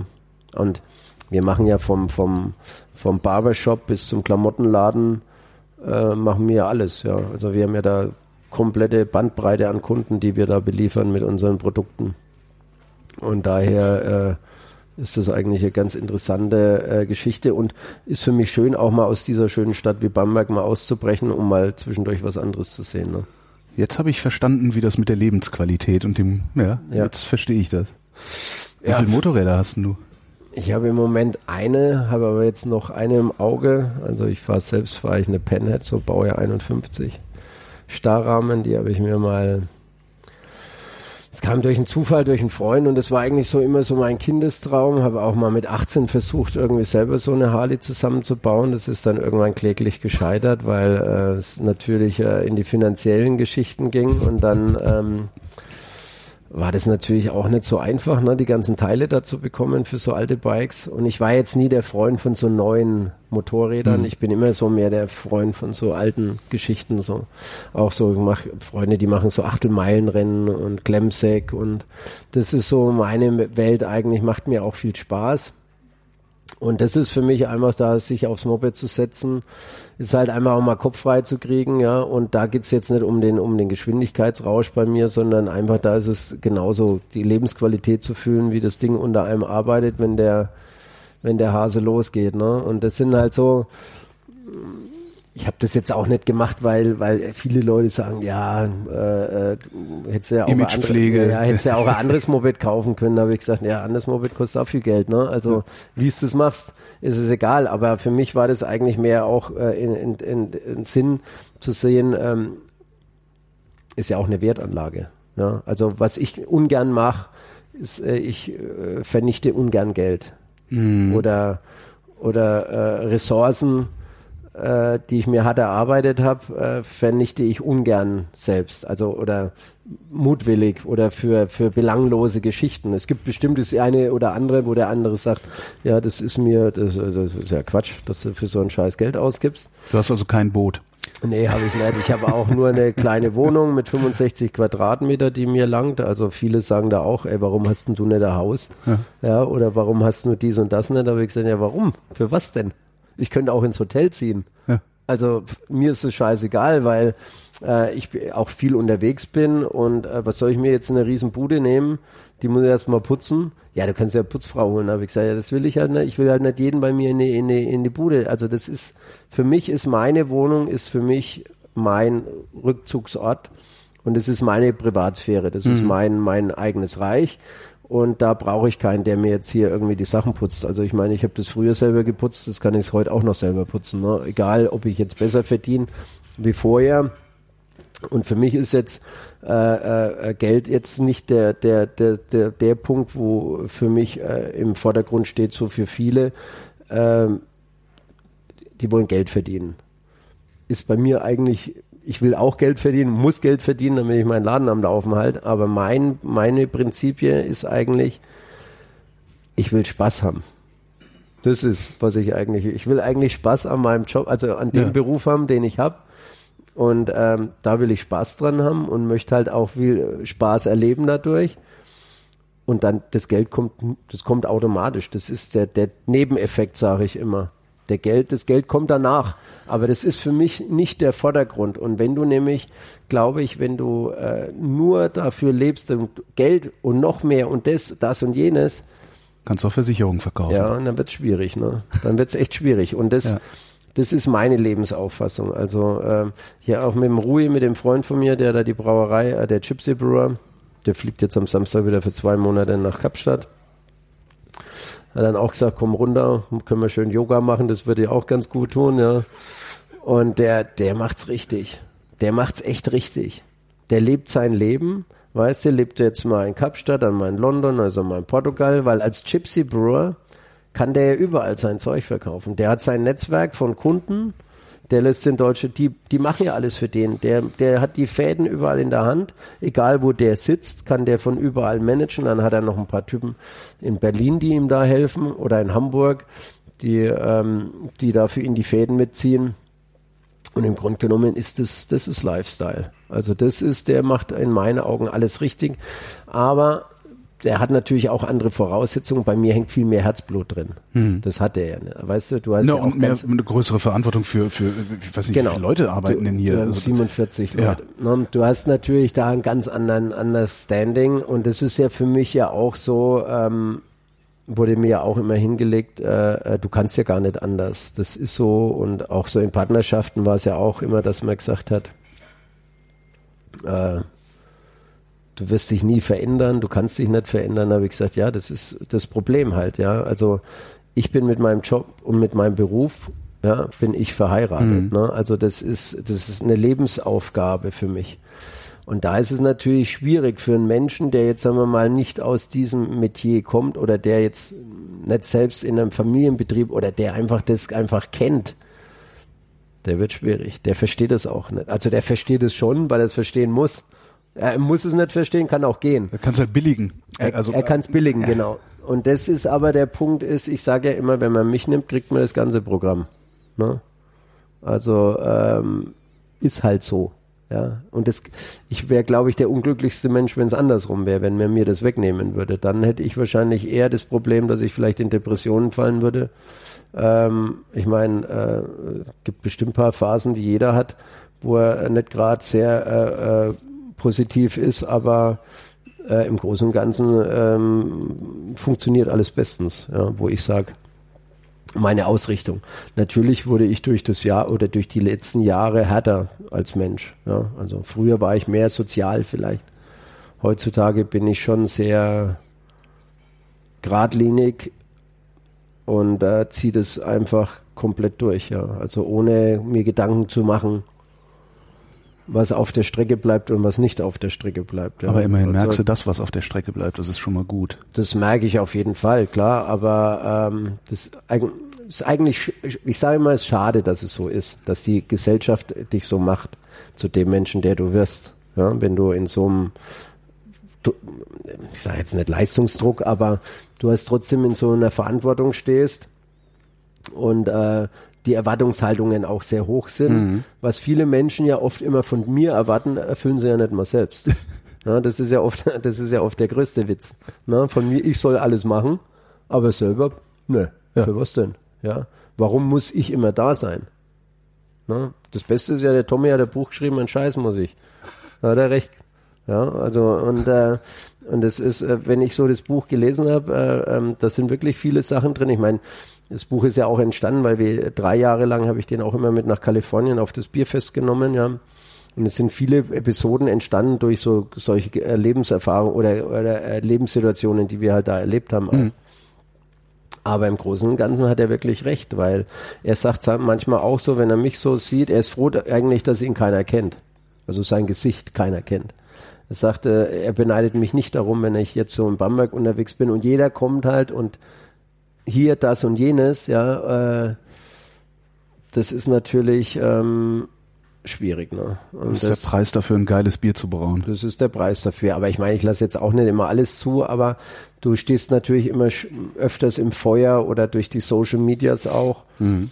Ähm, ich meine, ich lese den Scheiß ja auch manchmal noch. Ne? Also das ist ja, ich tue es mir auch. Sollte man nicht tun. Ja, das sollte man nicht tun. Ja, das ist wirklich so, weil das. Sag äh, ich mir jeden Tag. Du solltest das nicht tun. Ja, ja, du sollst das. ja, das ist echt, echt schwierig, aber wir machen es trotzdem. Und genau das ist, glaube ich, auch noch ein Punkt, was dich kopfmäßig noch äh, in eine andere Richtung schiebt. Ne? Am besten sollte man auf den ganzen Scheiß eigentlich gar nichts geben, sollen die Social Media machen, wie sie wollen und sich wirklich aus dem ganzen öffentlichen Leben raus, also aus zusätzlichen öffentlichen Dasein irgendwie ein bisschen mehr zurückhalten. Ja, dann um verlierst du natürlich auch, geben, ne? du verlierst natürlich auch ein bisschen Anschluss an die Kundschaft, weil die geht dahin. Ich und weiß. den Spagat, ja, wem erzähle ich das? Ja, ne? ja, ja. Und das ist, das ist, das ist sehr schwer. Ne? Ja. Das ist ähm, keine einfache Geschichte. Das ist, aber wie gesagt, im Grunde genommen habe ich ja äh, äh selbst damit angefangen, habe äh, hab das hochgeschworen, äh, ähm, habe mittlerweile, glaube ich, fast 10.000 Follower bei, bei, bei der Brauereigröße, wie wir sind, finde ich auch ganz witzig, weil wenn du manche Großbrauereien hast, die haben vielleicht immer die Hälfte, wenn überhaupt. Ja, und ja. Ähm, zielt es ja auch ab, äh, wie, wie, was wir für einen Grad haben oder an was wir uns messen einfach. Ne? Stefan Michel, ja. vielen Dank.